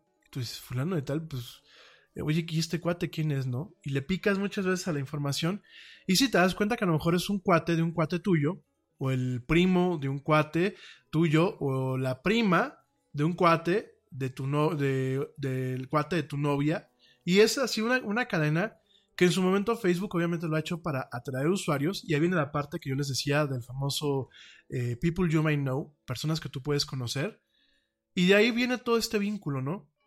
Toda esta, esta cuestión en donde realmente eh, le estamos dejando mucha información a Facebook en sus manos, mucho, eh, mucha información que en algún momento, como te lo, he planteado en algunos escenarios, puede ser utilizada eh, con técnicas de Big Data y de Data Warehousing y de Data Mining, en donde realmente el día de mañana tu aseguradora puede decir, no, compadre, no te aseguro o te, subo la prima, ¿no?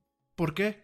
Ah, porque con mis sistemas, que mis sistemas tienen reconocimiento facial, eh, peinado de redes sociales y tienen, por ejemplo, la compra de agregadores de datos, yo me he dado cuenta que tú no sales del Burger King, que tragas la hamburguesa más grande con seis vasos de coca light para que la curva no se haga más curva, y pues que tienes un riesgo muy elevado de que te dé un infarto y te dé un yuyo. Entonces yo no te aseguro o te aseguro con, una prima muy, muy alta, ¿no? Fíjense nada más. Y esto ya no es ficción, porque ya en Estados Unidos las aseguradoras están buscando que en algún momento empresas como Facebook les vendan la información agregada. Y a lo mejor por un tema de tapar el ojo al macho, como decimos aquí en México, te venden todo este conjunto de información de forma anónima. Pero cuando tú tienes sistemas de correlación, como los tiene Facebook, y ahorita voy al tema de People You May Know, cuando tú tienes sistemas de correlación y tienes sistemas de aprendizaje de máquinas, tú puedes empezar a, identificar patrones y a ponerle rostro, nombre y hábitos o vicios a una información totalmente anónima. Y de ahí intuir quién puede ser el usuario que genera toda esta información. Entonces hay que tener mucho cuidado. Esto ya no es ficción.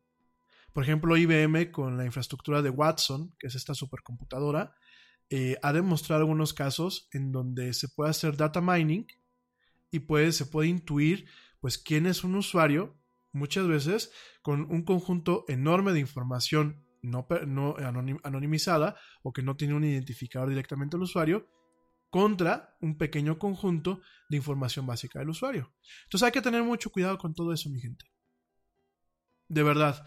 Eh, por aquí me decían, oye, explícanos lo de la gente que, gente que tú puedes conocer en, Facebook, ¿no? Voy a ser muy breve para irnos a un corte y cambiar luego, luego de tema a los temas que se nos han quedado en la agenda, ¿no? Eh, el people you may know, así te digo cómo es el término porque es el término en inglés, o gente que tú puedes conocer, es una funcionalidad donde Facebook te recomienda directamente quiénes pueden ser potenciales amigos de este para que tú puedas agregar, ¿no?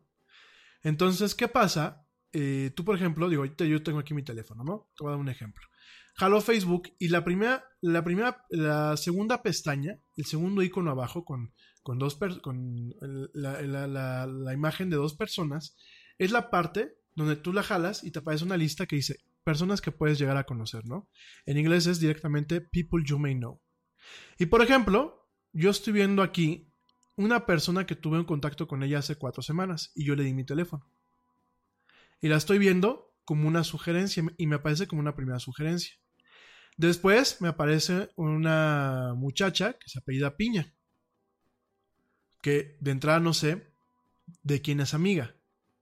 Después hay un, compañero de la universidad que pues yo no sé cómo me vinculó el sistema, porque yo jamás lo he agregado en Facebook. Y después me voy bajando y me topo con gente más abajo, gente que yo realmente no, no, no conozco, pero que el sistema ya creó una correlación. El problema, como yo te lo decía, el problema no son las recomendaciones inocentes. El problema no es, que te recomienden a la, amiga guapa de tu novia o al, o al amigo o a la muchacha que en algún momento tuviste una, una interacción en un tema profesional. El problema es la forma en la que Facebook está vinculando a estas personas contigo. Por ejemplo, eh, a mi mamá un día le aparece el tema de, eh, de una, este, de una persona que fue un, colaborador suyo hace muchos años, pero que es, es, una persona mayor que ella, que no tiene contacto, no tiene ni el teléfono de esta persona ni nada, y le aparece como una alternativa para agregar a los amigos. ¿Cómo sabe Facebook que en algún momento mi mamá y esta persona cruzaron vidas, este, cruzaron sus caminos hace mucho tiempo, ¿no? A mí, por ejemplo, pues eh, veo un par, de, un par de personas hasta abajo de esta lista, que esta lista yo no la he borrado, o sea, no, la, no me pongo a limpiarla. Y me aparece un par de personas que me las topé en un evento, en un evento de teatro. Crucé palabra con ellas, me acuerdo de quiénes son, a una persona le di mi teléfono, pero nada más. Y ya me están apareciendo aquí.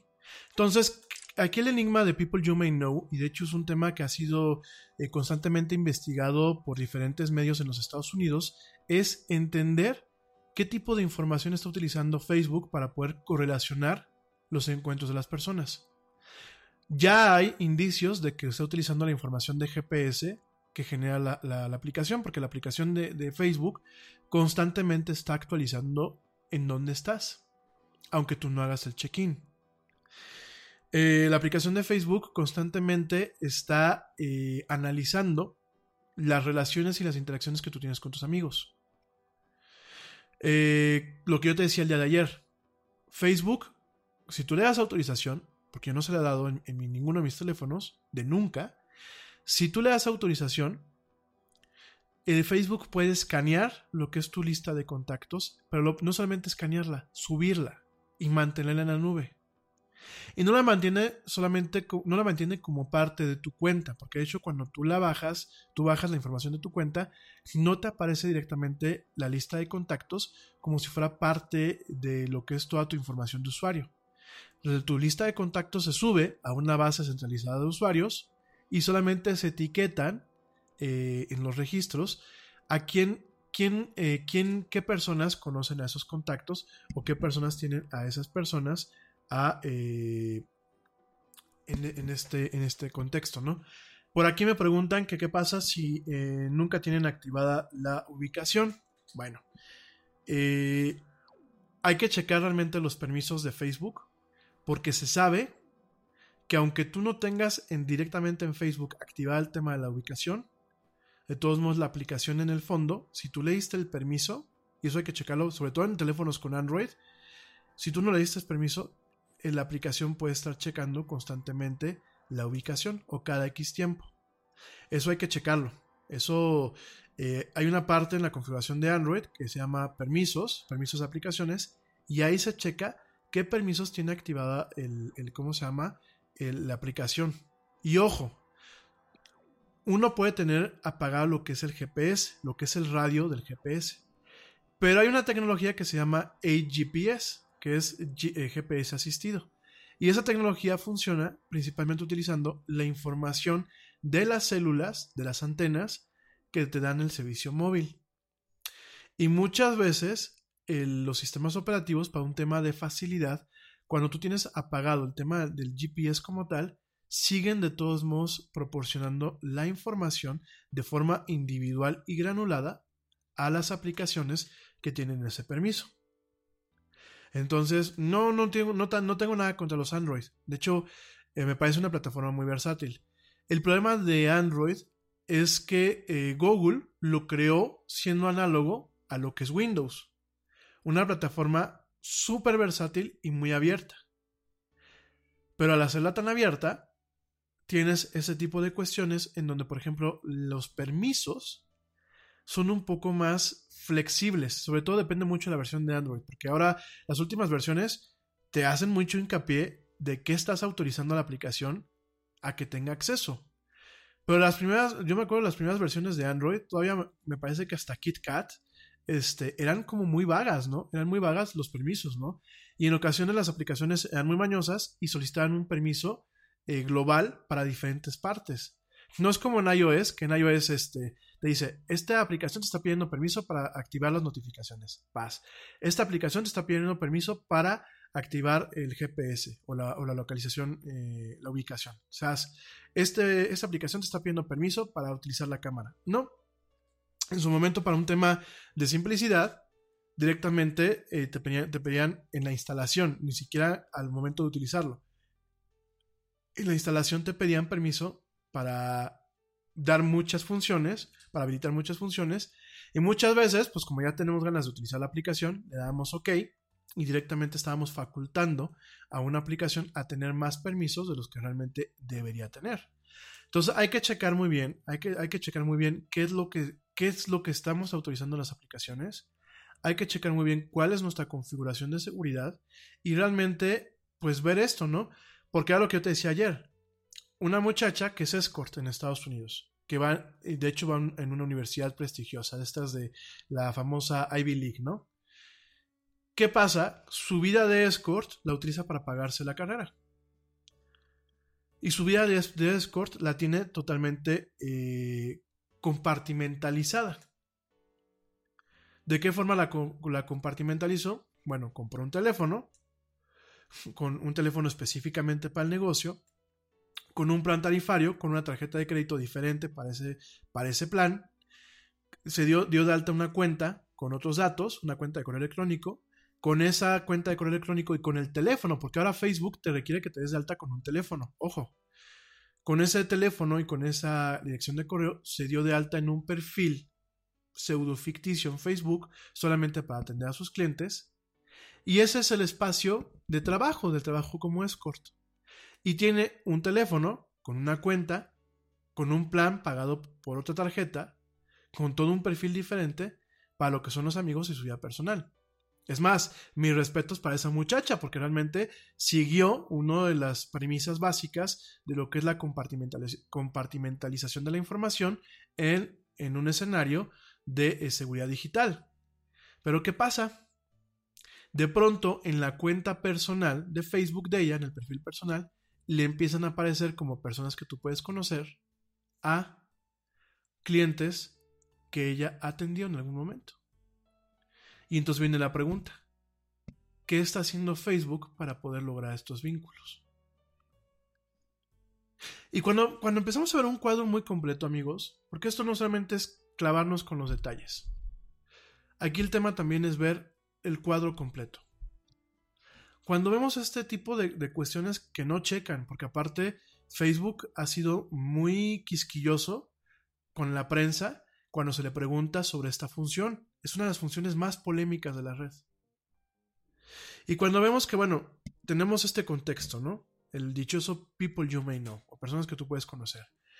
Y te das cuenta que ya tiene un nuevo punto de enlace de información a través de lo que se recopila en WhatsApp. O de lo que en algún momento se puede recopilar ahí. Y te das cuenta que, por ejemplo, no sé si tú lo sepas. Te has dado cuenta que muchas veces tú entras a una página y te dice, hay tanto número de personas hablando de esto. Por ejemplo, la era del Yeti. Tú entras a la era del Yeti y si no te aparece a ti, que a lo mejor yo lo desactivé, a mí me aparece, 20 eh, personas están hablando de esto. Y tú dices, oye, ¿cómo sabe Facebook cuáles son las 20 personas que están hablando de esto, no? Y uno puede pensar que es como en Twitter, que en Twitter cuando tú dices es que 20 personas están hablando de esto, es porque 20 personas interactuaron con un hashtag o interactuaron con una cuenta acerca de un tema. En el caso de Facebook, pues tú dices, bueno, a lo mejor compartieron alguna nota de la página y eso. Pero yo estaba haciendo, yo ya, tiene rato he estado checando y no cuaja, ¿no? No cuaja. Eh, oye, 120 personas están hablando de esto, ¿no? Puta, solamente una persona me dio like y solamente una persona compartió eh, la invitación de la del Yeti, pues a lo mejor era mi novia o era mi mamá, ¿no? Y los demás, ¿saben cómo se entera?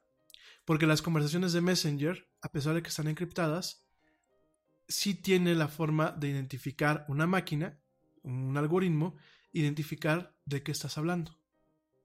Entonces, por ejemplo, pues a lo mejor a través de Messenger estoy platicando con ustedes y ese, esa contabilidad, esa plática, si bien lo que, de acuerdo a Facebook no la ve un ser humano, la está viendo una máquina, pues ya está rompiendo cierto paradigma de, las, de privacidad y lo están poniendo como pues que están hablando 50 personas del Yeti, ¿no? Y a lo mejor sí. A lo mejor no todas están hablando bien, ¿eh? A lo mejor unos están diciendo, oye, estoy hablando, estoy escuchando al Yeti, qué hueva me da con el tema de sus paranoias digitales, ¿no? Oye, estoy escuchando al Yeti, no, no he hablado nunca de anime ya todavía, ¿no? Ya no lo voy a dejar de escuchar, ¿no? O sea, no solamente son cosas positivas, son cosas también negativas. Y, es, y hay que tener mucho cuidado con eso. Entonces te das cuenta que ya tienes a, una empresa que tiene poderío sobre este tema, Ahorita, ¿cuál es el último debate que hemos tenido con Facebook, además de la calle del día de ayer? Y ya voy a cambiar de tema. Además, regálenme tres minutos y me voy a corte para cambiar de tema. El día de ayer, bueno, el día de antier hubo, un debate muy fuerte porque ahora Facebook tiene de forma por default y sin forma de apagarlo, tiene un, un mecanismo para que si yo tengo tu teléfono celular y tú es el teléfono celular con el que te diste de alta en la red, yo te busque directamente con ese teléfono celular. Así como lo escuchas. Vamos a pensar que tú me apuntaste tu teléfono un día, ¿no? Y yo no sé ni cómo te llamas. Y me apuntaste tu, tu teléfono para que te pasara un dato, para ligar en el antro, cualquier cosa, pero realmente no sé cómo te llamas. Bueno, pues con ese número yo puedo entrar a Facebook y en vez de buscar tu nombre, lo busco con ese teléfono. Antes Facebook te decía, yo puedo darte la opción de que no te busquen por el teléfono. Ahora no. Ahora desactivo esa parte y Facebook justifica que es para volver más accesible el tema de encontrar a la gente que te puede interesar tener contacto con ella. Ajá. Fíjense todo la caja de Pandora que se puede llegar a abrir. Y todo lo- todos los elementos de fuego que se pueden llegar a abrir. Vamos a pensar. Vamos a pensar que mi novia eh, bloqueó a una exnovia hace muchos años, ¿no? Y a lo mejor ya no sabe ni cómo está apuntada, o cambió su perfil, o abrió un perfil nuevo, ¿no? Por un tema de acoso, o por un tema etc., ¿no? Y de pronto este chavo se entera de esta cuestión y la busca utilizando el teléfono que él tenía. Que a lo mejor ella no lo cambió. Fíjense nada más. Fíjense nada más el peligro que está abriendo Facebook. Y ya no puedes quitar tu teléfono, ¿eh? Inténtenlo. Digo, si no me creen, inténtenlo. Imagínense nada más. Yo lo intenté quitar el mío, no me dejó quitarlo. Me dejó cambiarlo, pero no me dejó quitarlo. Entonces, cuando tú empiezas a hacer toda este, esta secuencia y empiezas a ver todos estos componentes y empiezas a ver que Facebook, pues es un tema hegemónico, lo vimos ayer con esta caída de casi 12 horas. Y empiezas a ver que nuestra información ya viaja por ahí y que Facebook constantemente está en pláticas con bancos, con aseguradoras, con cuestiones de la ley. Y tú dices, yo sé que me vas a decir que nada debe, nada teme. Pero de verdad, eh, nuestra información eh, personal, nuestra huella digital vale muchísimo y nos podemos empezar a llevar sustos por la interpretación de algo no que da un ser humano. Porque yo puedo decir, bueno, pues es que el Rami tiene un, metabolismo excelente y pues no importa que traiga como cerdo de lunes a viernes su hamburguesa en el, en el ¿cómo se llama? En el Carl Jr., ¿no? O en el, en el Burger King. A lo mejor inclusive yo como aseguradora ya le pedí que me esté mandando sus este, análisis de sangre y sus triglicéridos y su colesterol está muy bien. Pero a lo mejor eso es porque la iniciativa humana de alguien dijo, oye, pues le voy a dar el privilegio de la duda al gordito, ¿no? O al flaquito. Pero una máquina no tiene esas características. Y entonces una máquina va a decir, ah, no, pues en base a lo que yo fui entrenada, porque hay que recordar que los sistemas de inteligencia artificial tienen algo que se llama prejuicio. Y es el prejuicio del programador. Y no se escapa, porque un programador muchas veces diseña estos sistemas y los entrena en base a su, a su visión y a sus expectativas de la vida. Entonces imagínate pues que agarra y dice, pues yo no sé si el Rami tiene un metabolismo primordial o hace mucho ejercicio porque no lo detecto en, los patrones de información, pero sí, yo sé que el Rami está eh, comiendo todos los días en el Burger King. ¿Cómo? Porque Rami bajó la, la aplicación de AXA, vamos a pensar de AXA, autorizó que constantemente esté checando la ubicación y con esa ubicación, pues yo sé que Rami ha estado directamente varias veces en el Burger King, ¿no? Y sé con, un, con, par, con parte de información anónima a la cual ya, ya peiné e hice todo lo que es el, el, minado de datos, todo lo que es el data mining. Sé que el cabrón no solamente no es que está en el Burger King porque trabaja. O en el Carl Jr. porque ahí trabaja, porque ahí tiene su oficina. No, está ahí porque ha subido fotografías donde está el cabrón tragándose su, su super hamburguesa, ¿no? Y como yo no soy ser humano, soy una máquina que mi actuario me programó para eh, ser muy eh, piquismiquis con el tema de los riesgos, pues le voy a poner una prima que no se la va a acabar, porque yo estoy casi seguro que el Rami, eh, saliendo cualquier día del Burger King, le da un yuyu y ahí queda. Y voy a tener que apoquinar, ¿no? O como ya vi que pues es un elemento de alto riesgo, yo ya no lo aseguro. Entonces nada más fíjense, fíjense nada más, ¿eh? Y esto que les digo suena muy así, todavía suena como medio fantasioso, pero pues ya el futuro ya nos alcanzó. Ya tenemos el score social en China, del cual hemos hablado muchas veces aquí en la era del Yeti. El score social, que yo te lo decía el otro día, pero yo no sé si, si realmente nos, nos, nos convendría tenerlo aquí en México o no. Ya tenemos el tema de las aseguradoras en algunos países diciéndole a los fabricantes, oye compadre, yo quiero acceso a la caja negra del coche. Ah, porque te recuerdo que ya la mayoría de los coches modernos, sean del costo que sean, ya traen una pequeña caja negra, como en los aviones, que lo que hace es grabar información, sobre todo para analizarla al fabricante y determinar cómo pueden hacer más seguros sus coches. ¿Pero qué quieren las aseguradoras? Pues cállate, compadre, queremos ver la caja negra. Y han estado busque y busque haciendo cabildeo en las legislaturas estatales, por ejemplo en Estados Unidos, han estado haciendo cabildeo para que en algún momento se pasen leyes que permitan que, pues, por ejemplo, llegue, eh, vamos a pensar, eh, este New York Life y le diga directamente a este a Volvo, ¿no? Oye, pues pásame la caja negra del coche que se, que se estrelló, ¿eh? Porque yo quiero ver si el, si el canijo que iba manejando iba con el teléfono en la mano, o iba a exceso de velocidad, o iba zigzagueando, o iba haciendo varias cosas.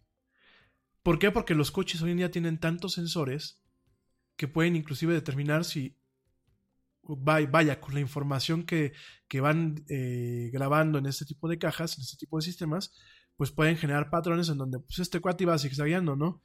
a lo mejor iba, zigzagueando porque pues iba maquillando a la muchacha mientras iba manejando en el periférico, o a lo mejor iba zigzagueando pues porque estaba hasta, hasta las chanclas de alcohol, ¿no? Como decimos aquí en México.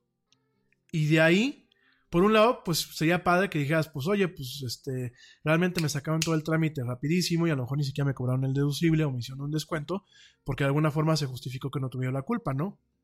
Pero ¿qué tal si realmente a lo mejor la caja no reporta de una forma correcta la información, como lo platicamos ayer con los aviones, que realmente los sensores estén mal, y que yo, a mí la asegurada diga, pues es que tú tuviste la culpa, compañero. Pues no, a mí me pegaron, no, pero los sensores dicen que, que tú ibas manejando mal, y aunque no sea cierto, me meten en un problema.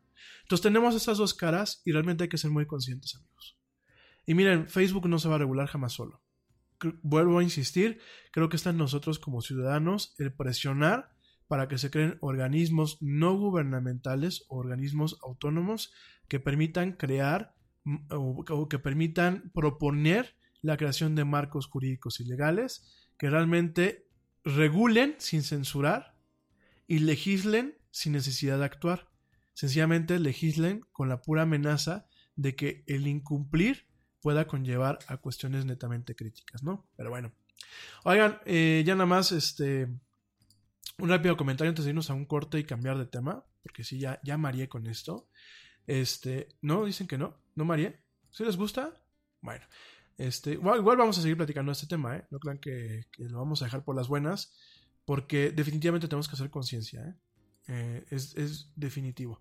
Oigan, eh, nada más rápidamente, déjame te cuento que, eh, pues bueno, Facebook salió, salió a decir el día de hoy, de forma muy inocente y muy, muy tranquila, así como que, ups, ¿saben por qué se fue los servicios de Facebook cerca de 11 horas?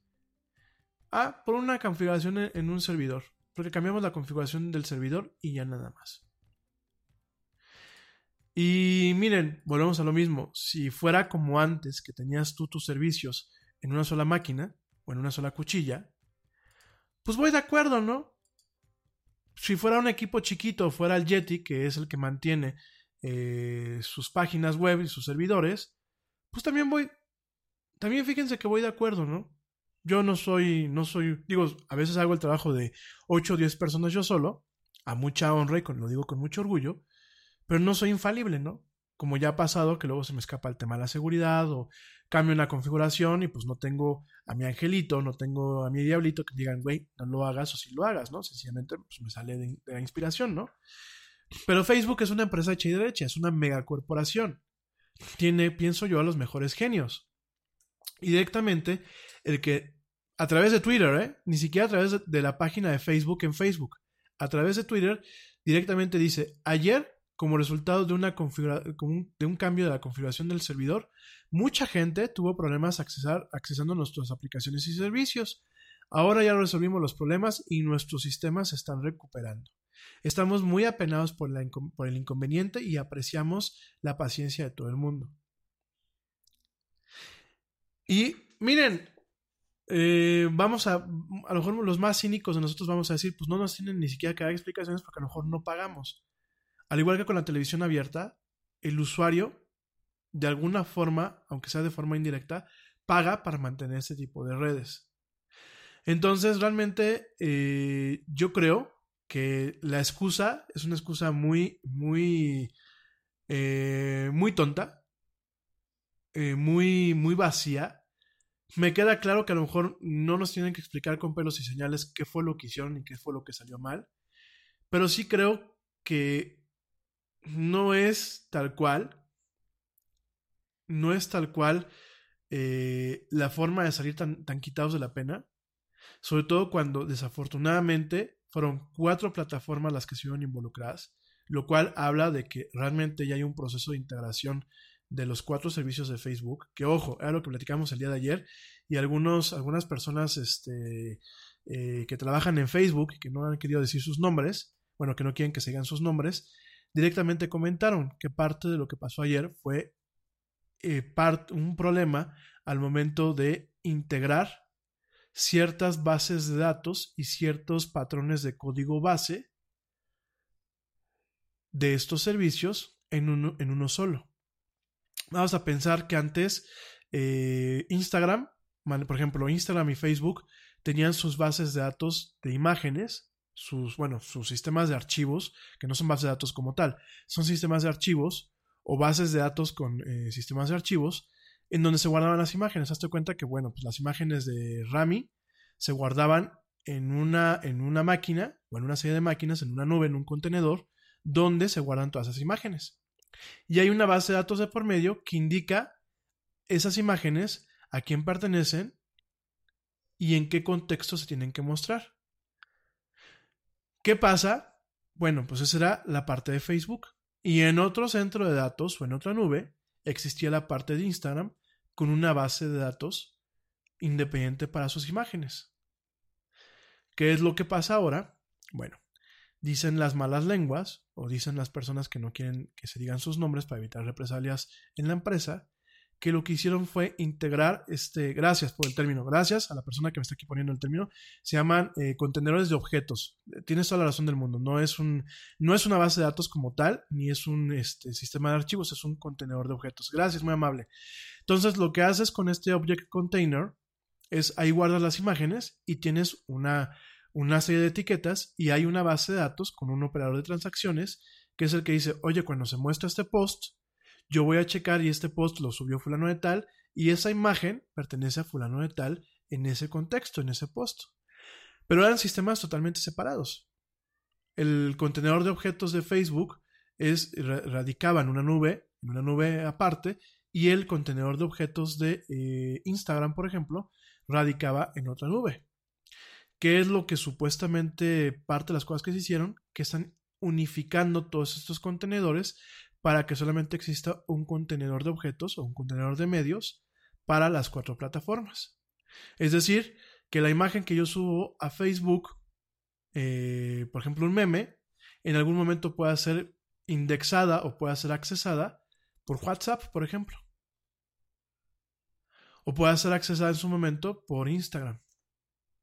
Yo entiendo que esos son procesos para agilizar el trabajo eh, de procesamiento en la red. ¿Por qué? Porque nada más tienes un solo objeto del cual tú puedes generar instancias y evitas muchas veces la duplicación, lo cual pues te evita ciclos de procesamiento y también te ahorra espacio en los contenedores. Me queda muy claro, me queda muy clara la estrategia. Pero se vuelve un tema peligroso, primero por temas de privacidad, porque ya, ya vimos que definitivamente Facebook pues todavía no hay ningún acto que realmente demuestre que se preocupa por nuestra privacidad.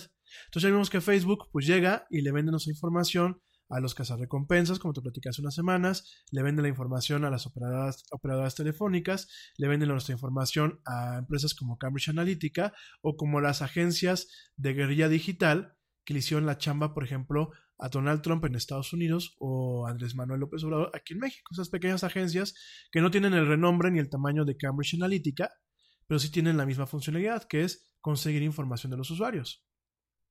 pagando la lana, ¿no? No es, no es gratis, ¿no? Entonces nos encontramos con esta, eh, con esta diatriba. ¿Qué, ¿Qué se puede hacer, no? Pues bueno, el primer paso es ser conscientes.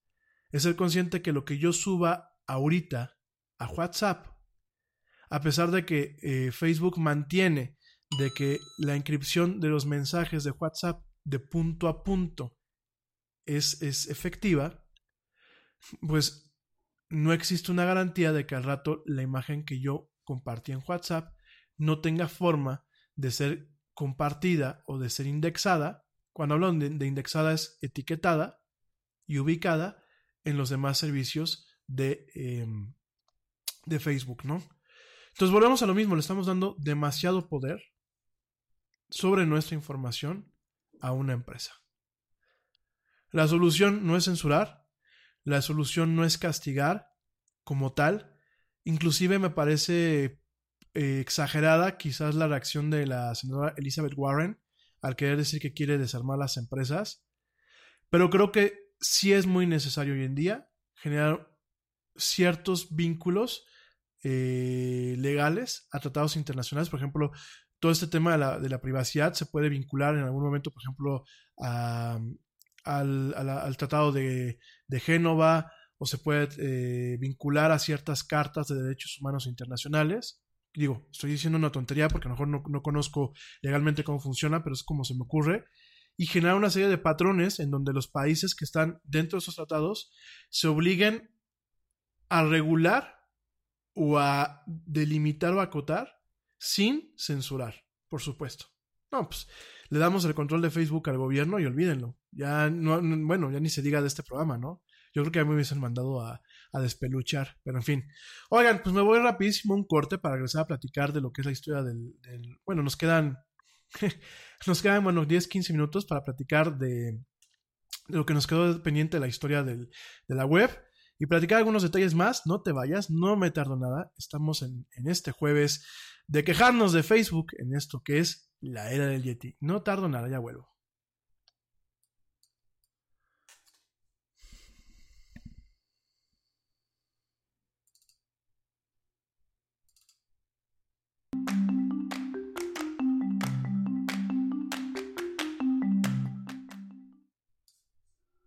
Yo, check this out.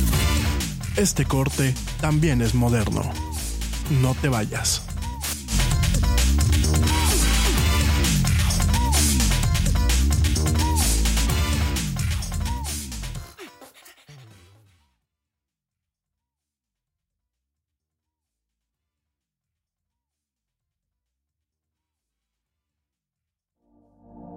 Progressive presents an interview with your upstairs neighbor. Hi, Tia. The upstairs downstairs neighbor dynamic is so special. We have our own language. Like when I scream at my mom on the phone, the people downstairs bang on the ceiling to show their support. The nighttime's the best time to rearrange furniture. I call it midnight feng shui. And if I sleep through my alarm in the morning, they bang on my door to wake me. So thoughtful. Progressive can't save you from your upstairs neighbor, but we can save you money when you bundle renters and auto insurance with us. Progressive Casualty Insurance Company affiliates and other insurers. Bundle discount not available in all states or situations.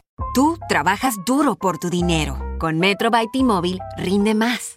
Ahora no hay cargos al cambiarte. Disfruta el precio más bajo de Metro. Solo 25 dólares la línea por cuatro líneas. Además, llévate cuatro teléfonos gratis al cambiarte. Metro by T-Mobile. Conquista tu día.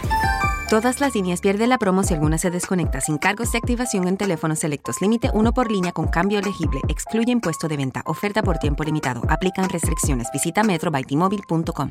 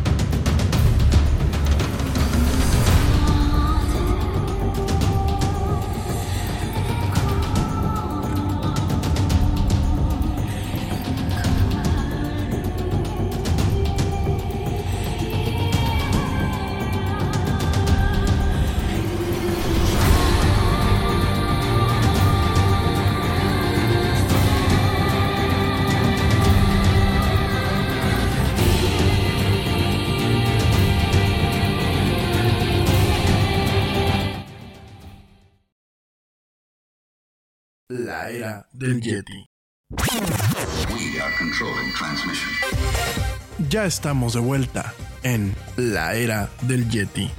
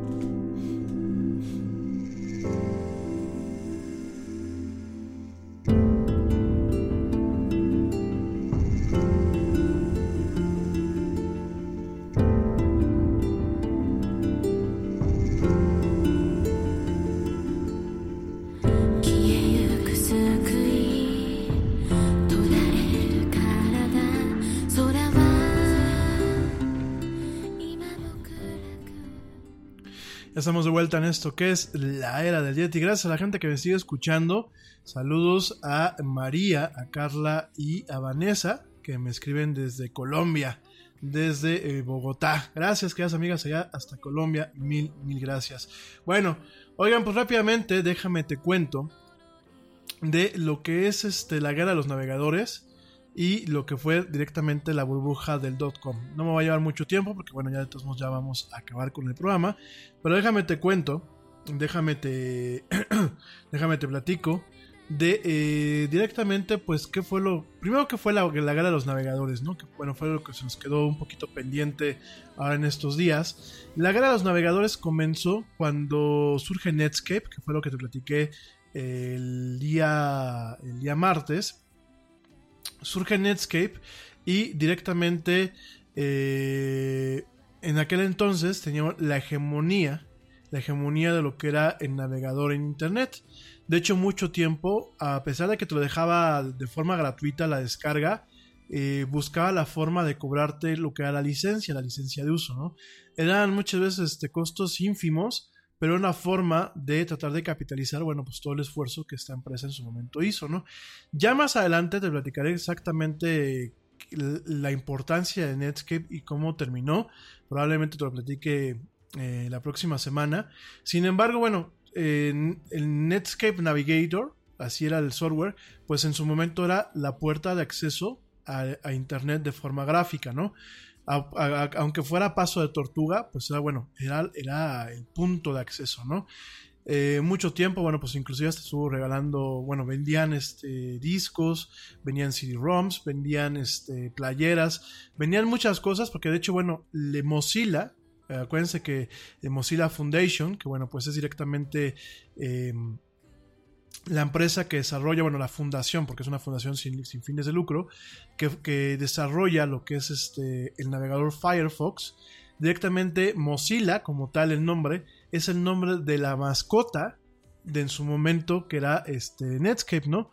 Entonces, em, Netscape estaría el dinosaurio este, que de hecho es muy curioso porque eh, Google, con su navegador Chrome, pues de alguna forma le rinde, le rinde un homenaje directamente a eh, lo que es este a, lo que es el, dinosaurio de, de lagarto, porque bueno, es un lagarto dinosaurio que era directamente Mozilla, ¿no?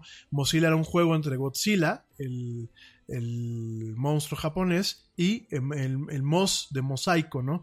Entonces, este, de hecho, bueno, muchas de las interfaces de programación de directamente de eh, lo que es este eh, Netscape en su momento empezaban con Moz, porque era el nombre clave también de lo que era el navegador, ¿no? Entonces fue un tema muy, muy importante. Eh, Netscape Navigator en, su momento pues acaparaba pues el noventa y tantos por ciento de lo que era el navegador para poder entrar a internet, para poder navegarlo. Mucho tiempo él marcó ciertos estándares y marcó eh, de alguna forma el desarrollo de ciertas llaves o de ciertas etiquetas para lo que es el HTML. También fue uno, el primer navegador que implementó la capacidad de utilizar Java y fue el primer navegador que implementó lo que es JavaScript, que bueno, ya en su momento platicaremos eso, ¿no? Por aquí me están rápidamente preguntando que si el lunes hay Yeti, no, el lunes no hay Yeti, el lunes es día festivo, además que el Yeti va a andar de viaje. Entonces, este, el lunes no hay Yeti, pero el martes, el martes sin falta, en punto las 7 pm, estamos de, de regreso por acá, ¿no? Y eh, directamente, en Netscape Navigator, en su momento, pues será el tema hegemónico, cuando alrededor de 1996 empieza a cobrar a cobrar valor lo que era el Internet Explorer de Microsoft. Hay un correo, un correo mítico, en donde directamente Bill Gates, eh, cuando todavía era presidente de Microsoft, eh, le manda a sus colaboradores y les dice que el Internet es la siguiente frontera y que Microsoft tiene que estar a la altura de las necesidades del usuario en torno al Internet, pero también ser no solamente alguien que se encargue de adaptar o de sobrellevar el avance que se está experimentando en los 90, sino que fuera un líder, ¿no? ¿Qué es lo que hace? Lanza el famoso Internet Explorer y es cuando arranca la guerra. Internet Explorer se posiciona directamente eh, como la primera alternativa durante los años 90 en torno a la navegación de Internet. Se posiciona principalmente porque el navegador venía incorporado al sistema operativo. Además, pues era totalmente gratuito, no había el tema del costo que se tenía este, con, eh, eh, con lo que era Netscape como tal. Eh, era un navegador mucho más fácil de usar.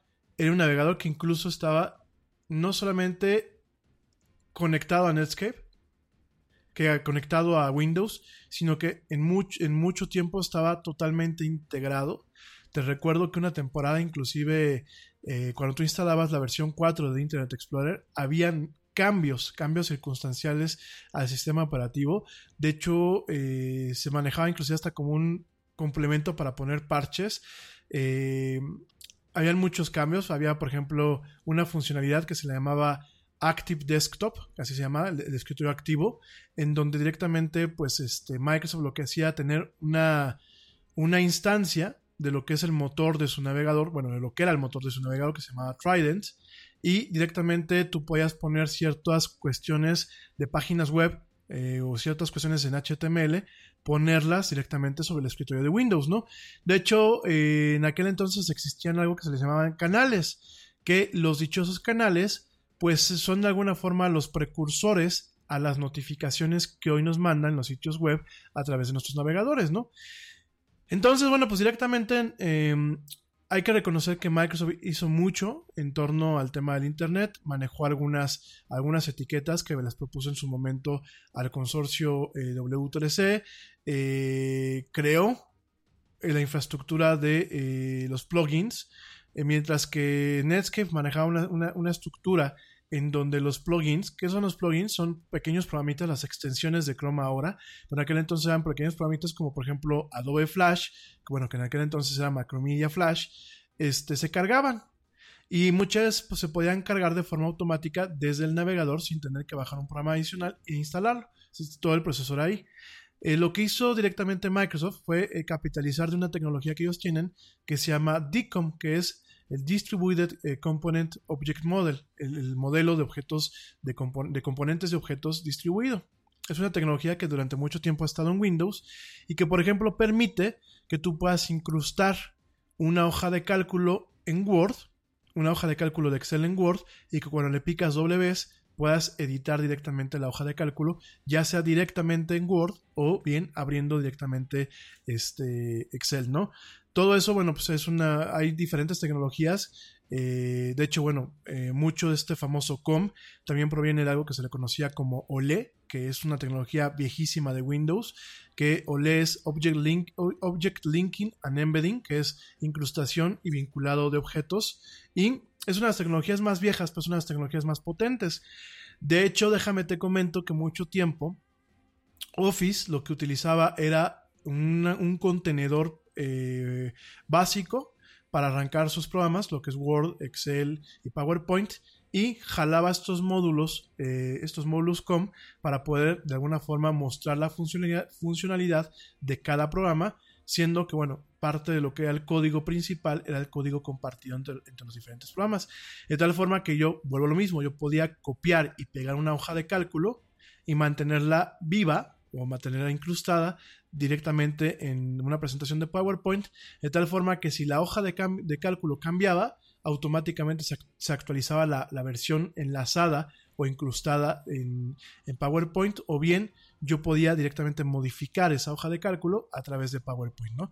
Entonces esa tecnología la aplicó para el Internet y creó algo que en su momento era, eh, se le llamaba ActiveX o ActiveX. Entonces, cuando tú entrabas, por ejemplo, a una página con un control ActiveX, automáticamente el navegador bajaba el control, te preguntaba si lo querías cargar, le dabas que sí y automáticamente ejecutaba este pequeño programa, por ejemplo, para mostrar video, por ejemplo, para mostrar las animaciones de Flash, eh, por ejemplo, para mostrar lo que es Shockwave. Que bueno, Shockwave, déjame te digo que es el lunes, el lunes de esta semana, directamente Adobe lanzó un último comunicado para eh, notificar que el fin, el, fin de, vida, el fin de vida de esta plataforma tecnológica multimedia, que era este, Shockwave, pues llega a su fin directamente este año, ¿no? No, a principios del año que viene, perdónenme, a principios del año que viene. Esto, digo, ya es una tecnología desfasada, es, tiene muchos ayeres que ya no se utiliza lo que es este Shockwave, eh, Shockwave como tal. Mucho tiempo, ¿ustedes se acuerdan de qué era Shockwave? No, ¿verdad? Bueno, había hace muchos ayeres una empresa que se llamaba Macromedia. Macromedia fue la que originalmente hizo Flash, el dichoso Flash que ahorita maneja Adobe, e hizo diferentes aplicaciones de multimedia como Freehand, que bueno, Freehand ya no existe, ahora se llama Illustrator, como bueno, eh, Dreamweaver, que bueno, Dreamweaver pasó a ser también parte de la suite de, Adobe, y bueno, diferentes herramientas que eran eh, plenamente para diseño eh, gráfico y diseño multimedia. Entonces, Adobe, Adobe compra Adobe cuando compró Macromedia, déjenme, déjenme me recuerdo. Adobe compra Macromedia hace ya algunos ayeres, te digo cuándo, fue exactamente la, fecha. Compra Macromedia y eh, fue en el 2004, fíjense. No, 2005, perdónenme. 2005 eh, Adobe compra Macromedia y directamente absorbe todas esas tecnologías. Macromedia en su momento hizo una aplicación que se llamaba Director. Director lo que permitía era eh, hacer, digámoslo así, multimedia. que era multimedia? Tú tenías experiencias interactivas. Por ejemplo, el juego Mist, este juego que es mítico de las computadoras, pues fue hecho una parte en Director, en Director de Macromedia. Eh, directamente, en su momento también, no sé si ustedes se acuerdan, había hace unos ayeres, Prince, el, cantante que en paz descanse, eh, Prince sacó una experiencia interactiva con toda su música, en donde tú entrabas a su mansión, tipo Mist o tipo The Eleven Guest, que son, eran juegos muy, muy propios del advenimiento de la multimedia, las primeras máquinas con CD-ROM. ¿No? ¿Ustedes no jugaron The Eleven Guest? O de, no, era de The Seven Guest y The Eleven Hour. Uy, juegazos, ¿eh? Digo, si tienen chance de bajarlos para iOS, este, ya están disponibles para los iPhone y para las iPad y también creo que para, este, eh, para Android. Eran juegos, digo, son juegos muy lentos, pero son juegos eh, que eran, eran muy de la experiencia, ¿no? En el The Seven Guest, a ti te invitaban a una, a una cena en una mansión y pasaban cosas sobrenaturales y tú tenías que descubrir, pues, qué era lo que realmente estaba pasando en esa mansión, ¿no? Y Eleven Tower es la continuación de, de, Seven Guest y Eleven Tower, tú eres un reportero que vas a salvar a tu novia que estaba investigando esta mansión varios años después. Entonces, este, eh, todo ese tipo de juegos en su momento se hicieron con, con Director, ¿no? Y de hecho fue muy importante porque se utilizó mucho tiempo para hacer presentaciones, animaciones, juegos, CD-ROMs, kioscos de información, por ejemplo, los que luego uno ve eh, directamente en las calles. Eh, todavía muchos de ellos corren con, eh, con, con, Direct, bueno, con lo que es este los programas que, hacía Director. Y bueno la parte la parte de internet la parte para poder llevar las experiencias de, Director a internet se llamaba Shockwave. Y eh, Shockwave durante mucho tiempo pues fue una plataforma multimedia para poder jugar juegos para poder ver videos para poder hacer cosas en internet que lo había desarrollado Macromedia Macromedia la compra Adobe, se empieza a descontinuar este tema y bueno, pues directamente eh, ya este software directamente lo descontinúa ya hace varios, varios, muchos años, pero ya el lunes volvió a decir Adobe que ya el año que viene, caput, el software está totalmente muerto. Todo esto te lo platico ¿por qué? porque bueno, en su momento, cuando tú tenías que bajar un plugin o una extensión para Netscape, tenías que bajar el programa e instalarlo aparte y reiniciar el navegador. En el caso de Internet Explorer, se bajaba de forma automática, se cargaba y eh, ya no tenías tú que reiniciarlo, ¿no? Entonces era como que una forma de poder extender el navegador de una forma muy fácil y bastante efectiva, ¿no? Entonces, bueno, directamente a través de todo esto y de que realmente a su manera lo que es eh, Internet Explorer en su momento implementó un modelo que se llama el DOM, que es el, el Document Object Model, de lo que es eh, prácticamente el HTML moderno y varias tecnologías de visualización en Internet. Bueno, pues directamente con todo esto y con la capacidad de que aparecía eh, como el navegador por default en las máquinas con Windows, pues llegó un momento en que se desató una guerra. Fue esta guerra de 1995. Progressive presents The Sounds of the Old World. The year is 2019, and someone is waiting for the previews to start in a movie theater. Hey, you want anything? Popcorn? Soda? No, nothing. This has been The Sounds of the Old World. Brought to you by Progressive, where drivers can still switch and save like it's 2019. Quote today at progressive.com. Progressive Casualty Insurance Company and Affiliates. Te preocupas por la salud de tu familia y hoy un sistema inmunológico fuerte y una mejor nutrición son más importantes que nunca. Es por eso que los huevos Egglands Best te brindan más a ti y a tu familia. En comparación con los huevos ordinarios, Egglands Best te ofrece 6 veces más vitamina D y 10 veces más vitamina E, además de muchos otros nutrientes importantes, junto con ese delicioso sabor fresco de granja que a ti y tu familia les encanta. No son tiempos ordinarios, entonces, ¿por qué darle a tu familia huevos ordinarios? Solo Egglands Best. Mejor sabor, mejor nutrición, mejores huevos. 2005 a 2001 y fue cuando directamente, bueno, pues Internet Explorer era el rey, el rey de los navegadores, hizo inclusive que en su momento Netscape cayera, en su momento Netscape se vende a American Online, que ya te platicaré de eso pues la próxima semana, y bueno, directamente viene esta guerra en donde inclusive, inclusive hubo una demanda, una demanda circunstancial para eh, tratar de eh, obligar a Microsoft a separar el navegador directamente de su sistema operativo, ¿no? Cosa que, pues, en esencia, a ver, a nivel técnico lo consiguieron, porque antes eh, llegó un momento en que Internet Explorer era, pues, era un cacho, un cacho de Windows. Tú, mochabas Internet Explorer y le estabas mochando un cacho Windows y de hecho ocasionabas que diferentes aplicaciones no funcionaran. Hoy en día, ya hubo un desacople, inclusive hasta por temas de estabilidad, un desacople del navegador. Y bueno, si tú no quieres tener Edge en, Windows 10, lo puedes prácticamente desinstalar, aunque se queda el motor y parte de las librerías, pero bueno, tienes esa facilidad, ¿no? Pero en su momento fue tanta la integración y fue el nivel de, de obsesión por parte de Microsoft, que bueno, ocasionó que tuviesen juicios, ocasionó diferentes problemas. Por ahí, bueno, pues Microsoft en su momento lanzó una máquina mucho más rápida para, interpretar lo que es el JavaScript y lanzó una máquina virtual más rápida para Java. De hecho, se ganó las demandas de, Java en su momento. Nobel en su momento también lo demandó. O sea, bueno, fue una guerra tremenda, ¿no?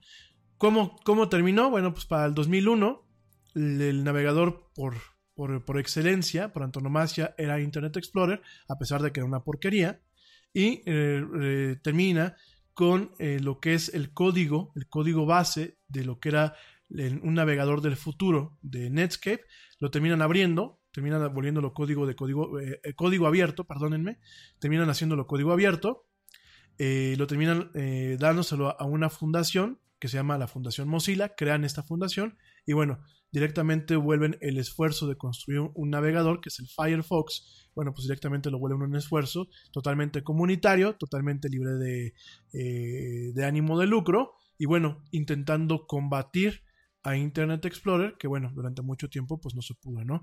No fue hasta por finales de 2005-2006 cuando, bueno, pues directamente, eh, y después de todo este, este juicio que en el 2003 obliga a Microsoft a, hacer un, un, bundle, o sea, un, desvínculo de, del navegador, cuando, bueno, pues por ejemplo surge lo que es Opera Software, cuando es este, este, bueno, este, bueno, dice directamente que, que bueno, pues que Opera, pues este, sale Opera, perdón, es que me por aquí un mensaje, Vas a ver, ¿eh?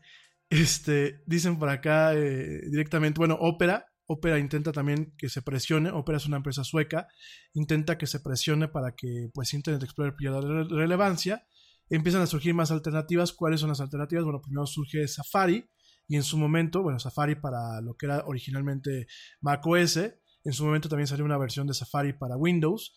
Em, Safari está basado en, un motor de, eh, que se llama eh, WebKit y, está basado en un, navegador de eh, una distribución de Linux, de, Linux que diga, perdón.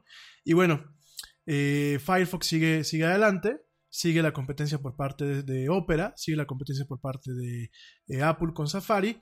Sin embargo, no es hasta que llega Chrome en diciembre 11 de 2008 cuando, bueno, pues directamente empieza a ser una alternativa, sobre todo por el marketing de Google, que en aquel entonces decía que eh, do no evil, de no seas malvado, como una, una forma de burlarse de Microsoft. Y bueno, de ahí empieza una presión, que ya te platicaré después, empieza una presión y bueno, directamente viene la caída de Internet Explorer y el surgimiento de, o el crecimiento de Chrome, seguido de Firefox y por último, bueno, relegando a Internet Explorer y a otros navegadores, ¿no? Eh, esto, bueno, marcó mucho. ¿Por qué? Porque de alguna forma también ocasionó que avanzara la tecnología el HTML4, como se conoce, o el HTML5, como el que, actualmente tenemos, pues bueno, realmente se dio a partir de que se desbloquearon eh, ciertas interfaces de programación y ciertas propuestas para modelizar el idioma. Obviamente, pues ya no era Microsoft el que mandaba en el W3C, sino ya todas las demás empresas que pertenecen a este consorcio. Y bueno, de alguna forma eh, también dieron pie a eh, el advenimiento de lo que es el Internet móvil, este Internet que ahorita nosotros tenemos, en donde podemos acceder prácticamente a cualquier página sin ningún problema, consultarla y interactuar con ellas, ¿no? Esto ya platicaremos en su momento, ya hay una guerra de navegadores móviles, eh, aunque no lo creas, y obviamente también el esfuerzo de crear lo que son las páginas web responsivas, que es eh, un tipo de página web que utilizando JavaScript y utilizando la información del navegador puede ajustarse un diseño, un diseño que tú, solamente programaste o hiciste una sola vez, puede ajustarse a diferentes tamaños de pantalla, bajo demanda y en tiempo real, ¿no? Pero bueno, ya eso te platicaré, bueno, pues la próxima semana. Ya sé que me van a decir, ay, mendigo Yeti, siempre nos dejas interesados para el siguiente programa. Así es, chicos.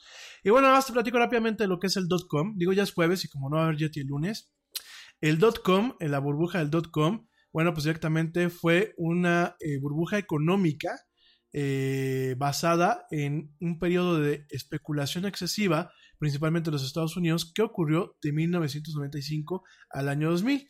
Esto fue, bueno, pues directamente un periodo de eh, crecimiento extremo en cuanto al uso y la adopción del Internet, ¿no? En este sentido, es cuando surge directamente el Nasdaq, este índice eh, compuesto que realmente incluye a muchas tecnologías basadas en, la tecnología de información, a muchas empresas, perdón, basadas en las tecnologías de la información o en Internet.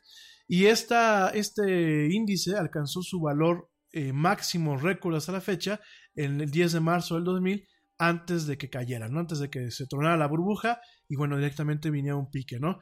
Esta caída, esta caída del, del dot com o esta boom del dot-com o la bomba duró desde el 11 de marzo del 2000 hasta el 9 de octubre del 2002. Durante esta caída, muchas compañías de venta en línea como pets.com, webban y boo.com, así como compañías de comunicación como WorkCom, Northpoint Communications y Global Crossing, eh, totalmente se fueron a la ruina y tuvieron que cerrar, ¿no?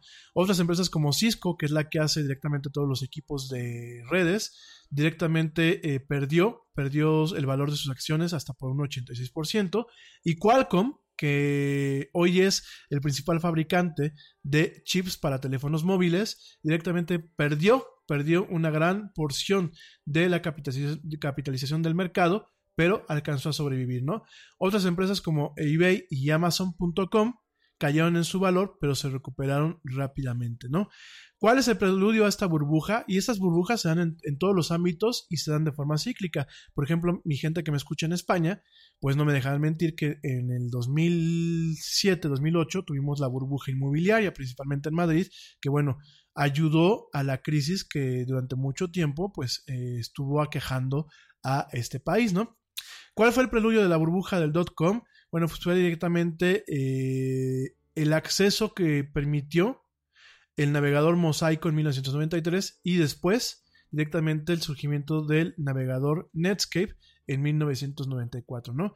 Con esto, pues el uso del Internet se incrementó como el resultado de una reducción de la brecha digital y los avances en conectividad, usos del Internet y educación de computadoras permitieron que, bueno, durante los últimos cinco años de la década de los 90 y durante los primeros cinco años de la, década de, la década de los 2000, pues eh, la cantidad de usuarios conectadas eh, aumentara de forma exponencial, ¿no?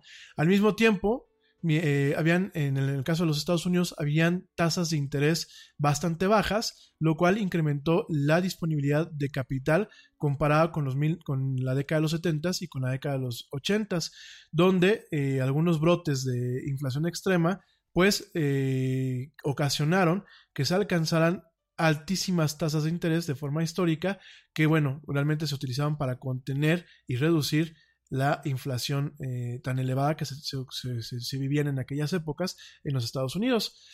Eh, a esto, bueno, pues le sumamos una, un acta, una ley que se pasó que se llamaba el act, la ley del alivio al contribuyente de 1997, que ocasionó que eh, se disminuyera lo que eran de alguna forma los impuestos a grandes ganancias, lo cual hizo que, bueno, mucho más muchas más personas en Estados Unidos estuviesen más dispuestas a hacer más eh, inversiones especulativas. En ese sentido, bueno, pues Alan Greenspan, el que, el que fue en algún momento director de la Reserva Federal, directamente eh, buscó que se capitalizaran inversiones en el mercado de las acciones, en el mercado de valores, para generar una economía hacia arriba eh, principalmente en el tema de los mercados, sobre todo a partir de una capitalización y un aumento del valor de las valuaciones de las, de las, eh, acciones, ¿no? Eh, junto con esto también se tuvo una ley, que fue la, ley de telecomunicaciones de 1996, que bueno, esta, esta ley de comunicaciones de 1996 ocasionó que muchas nuevas tecnologías se crearan y que de estas tecnologías hubiese mucha gente queriendo invertir para poder eh, generar dividendos y bueno, capitalizar a partir de ellas, ¿no? Fíjate nada más, Netscape Communications Corporation hizo una, una IPO, una Initial Public Offering, una oferta eh, pública inicial en el Nasdaq en agosto 9 de 1995 y fue eh, tremendamente exitosa. De hecho, fue una de las primeras empresas que cotizó de forma, pues de alguna forma impresionante en este índice, ¿no? Eh, al corte, al corte ese día, eh, la acción cerró en 58.25 dólares, lo cual le dio una evaluación a la empresa de 2.9 mil millones de dólares, ¿no? Eh, varios meses después, en 1996, Yahoo, del cual hablaremos ya la próxima semana, Yahoo también se volvió una de las jugadores más ejemplares en el Nasdaq, con otra oferta inicial bastante atractiva y que ayudó a colocar a estas empresas en el papel de pionero, pero también de corporación del Internet que durante mucho tiempo pues tuvimos, ¿no? Obviamente pues toda esta belleza no, eh, no era para siempre, ¿no? Y el problema de la burbuja es que habían muchas empresas que habían sido infladas sencillamente por tener un punto .com. Háganse cuenta que el Yeti eh, eh, había creado una empresa que se llamaba Yeti.com como había mucho inversionista que no sabía exactamente qué era el tema del punto com, pero pensaban que pues con el simple hecho de estar en internet ya, ya pesaba algo, pues directamente le metían lana. ¿Y qué pasaba? Pues muchas veces eran aire, ¿no? Pues el Yeti.com que vendía, ah, pues fotografías del Yeti sonriendo, ¿no? ¡Chachán!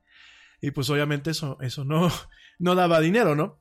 Entonces, bueno, pues llega un momento en que todo esto se va acumulando empieza a haber dinámicas con, préstamos, con créditos, con inversionistas que obviamente se quedaron sin dinero.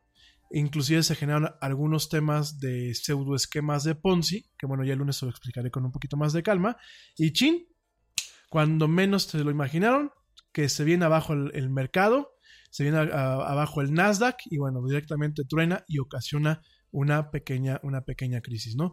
Esto, bueno, pues directamente eh, ocasionó una pequeña recesión eh, a principios del año 2000. Eh, directamente hay muchos factores, por ejemplo, eh, uno de los factores que aceleró este tema fue, por ejemplo, de acuerdo a la, historia, que en enero 10 del 2000, American Online, que en aquel entonces estaba liderado por el nefasto Steve Case y, y Ted Leonsis, anunciaron una, una fusión con Time Warner y directamente, bueno, pues esta fusión, si bien en un principio ocasionó una capitalización de las acciones de ambas empresas, pues en su momento también ocasionó otra clase de problemas, ¿no? Eh, por ahí, bueno, pues también este, eh, en marzo 13 del 2000 se anunció de que Japón otra vez entraba en una recesión, lo cual ocasionó que muchas este, eh, acciones se desinflaran. En su momento también en marzo 15 Yahoo y, e eBay intentaron eh, fusionarse, sin embargo pues no funcionaron sus negociaciones y eso ocasionó que el Nasdaq perdiera casi 2.6%. Y bueno, ya de ahí nos la vamos llevando. De hecho no voy a entrar ahorita en todo el detalle, pero pues sí llegó un momento en donde eh, se tuvo eh, casi una pérdida. Fíjate nada más, casi una pérdida del 78% del valor más alto del Nasdaq prácticamente en dos años, lo cual obviamente va afectando los valores macroeconómicos y va afectando otros aspectos de la economía más allá del tema digital, ¿no?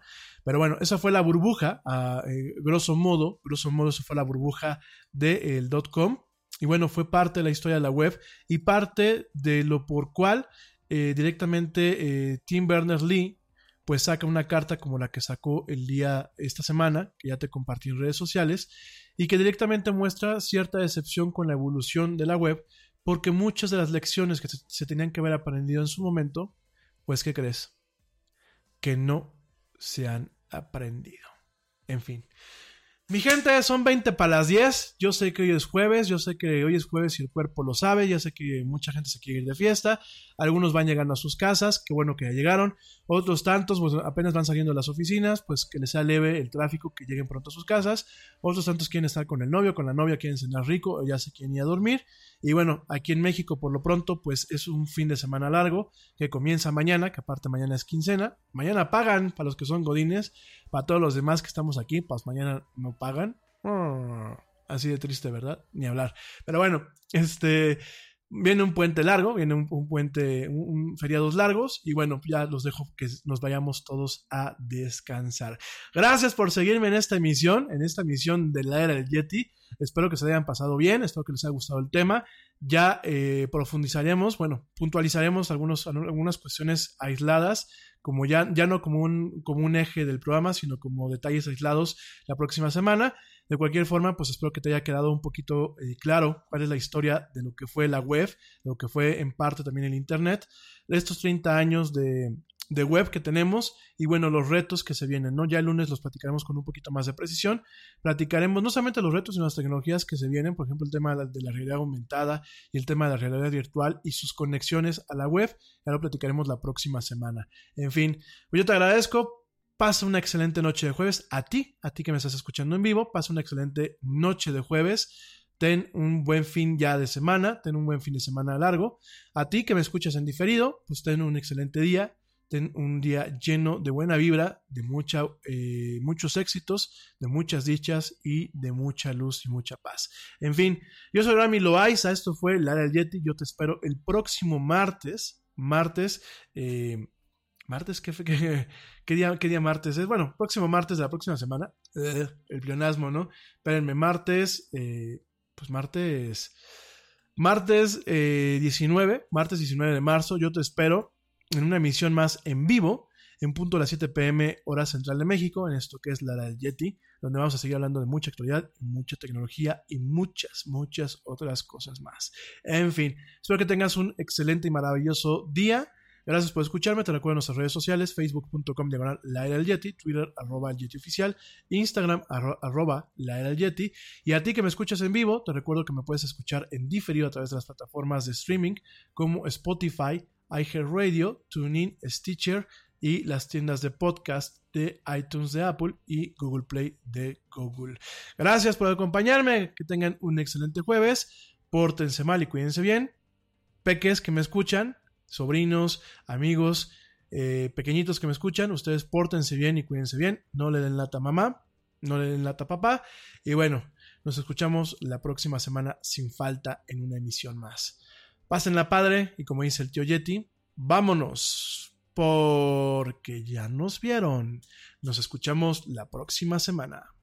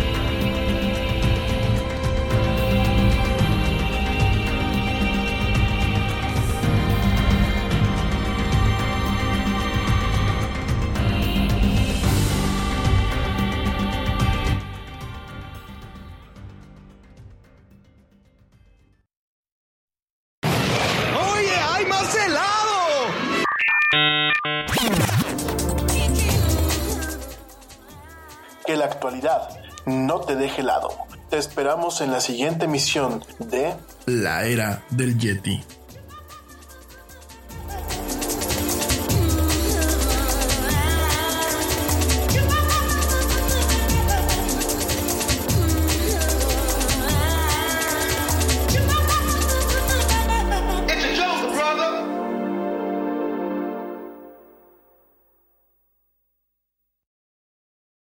Hey, we get it. You don't want to be hearing a progressive commercial right now, so let us tell you something you do want to hear.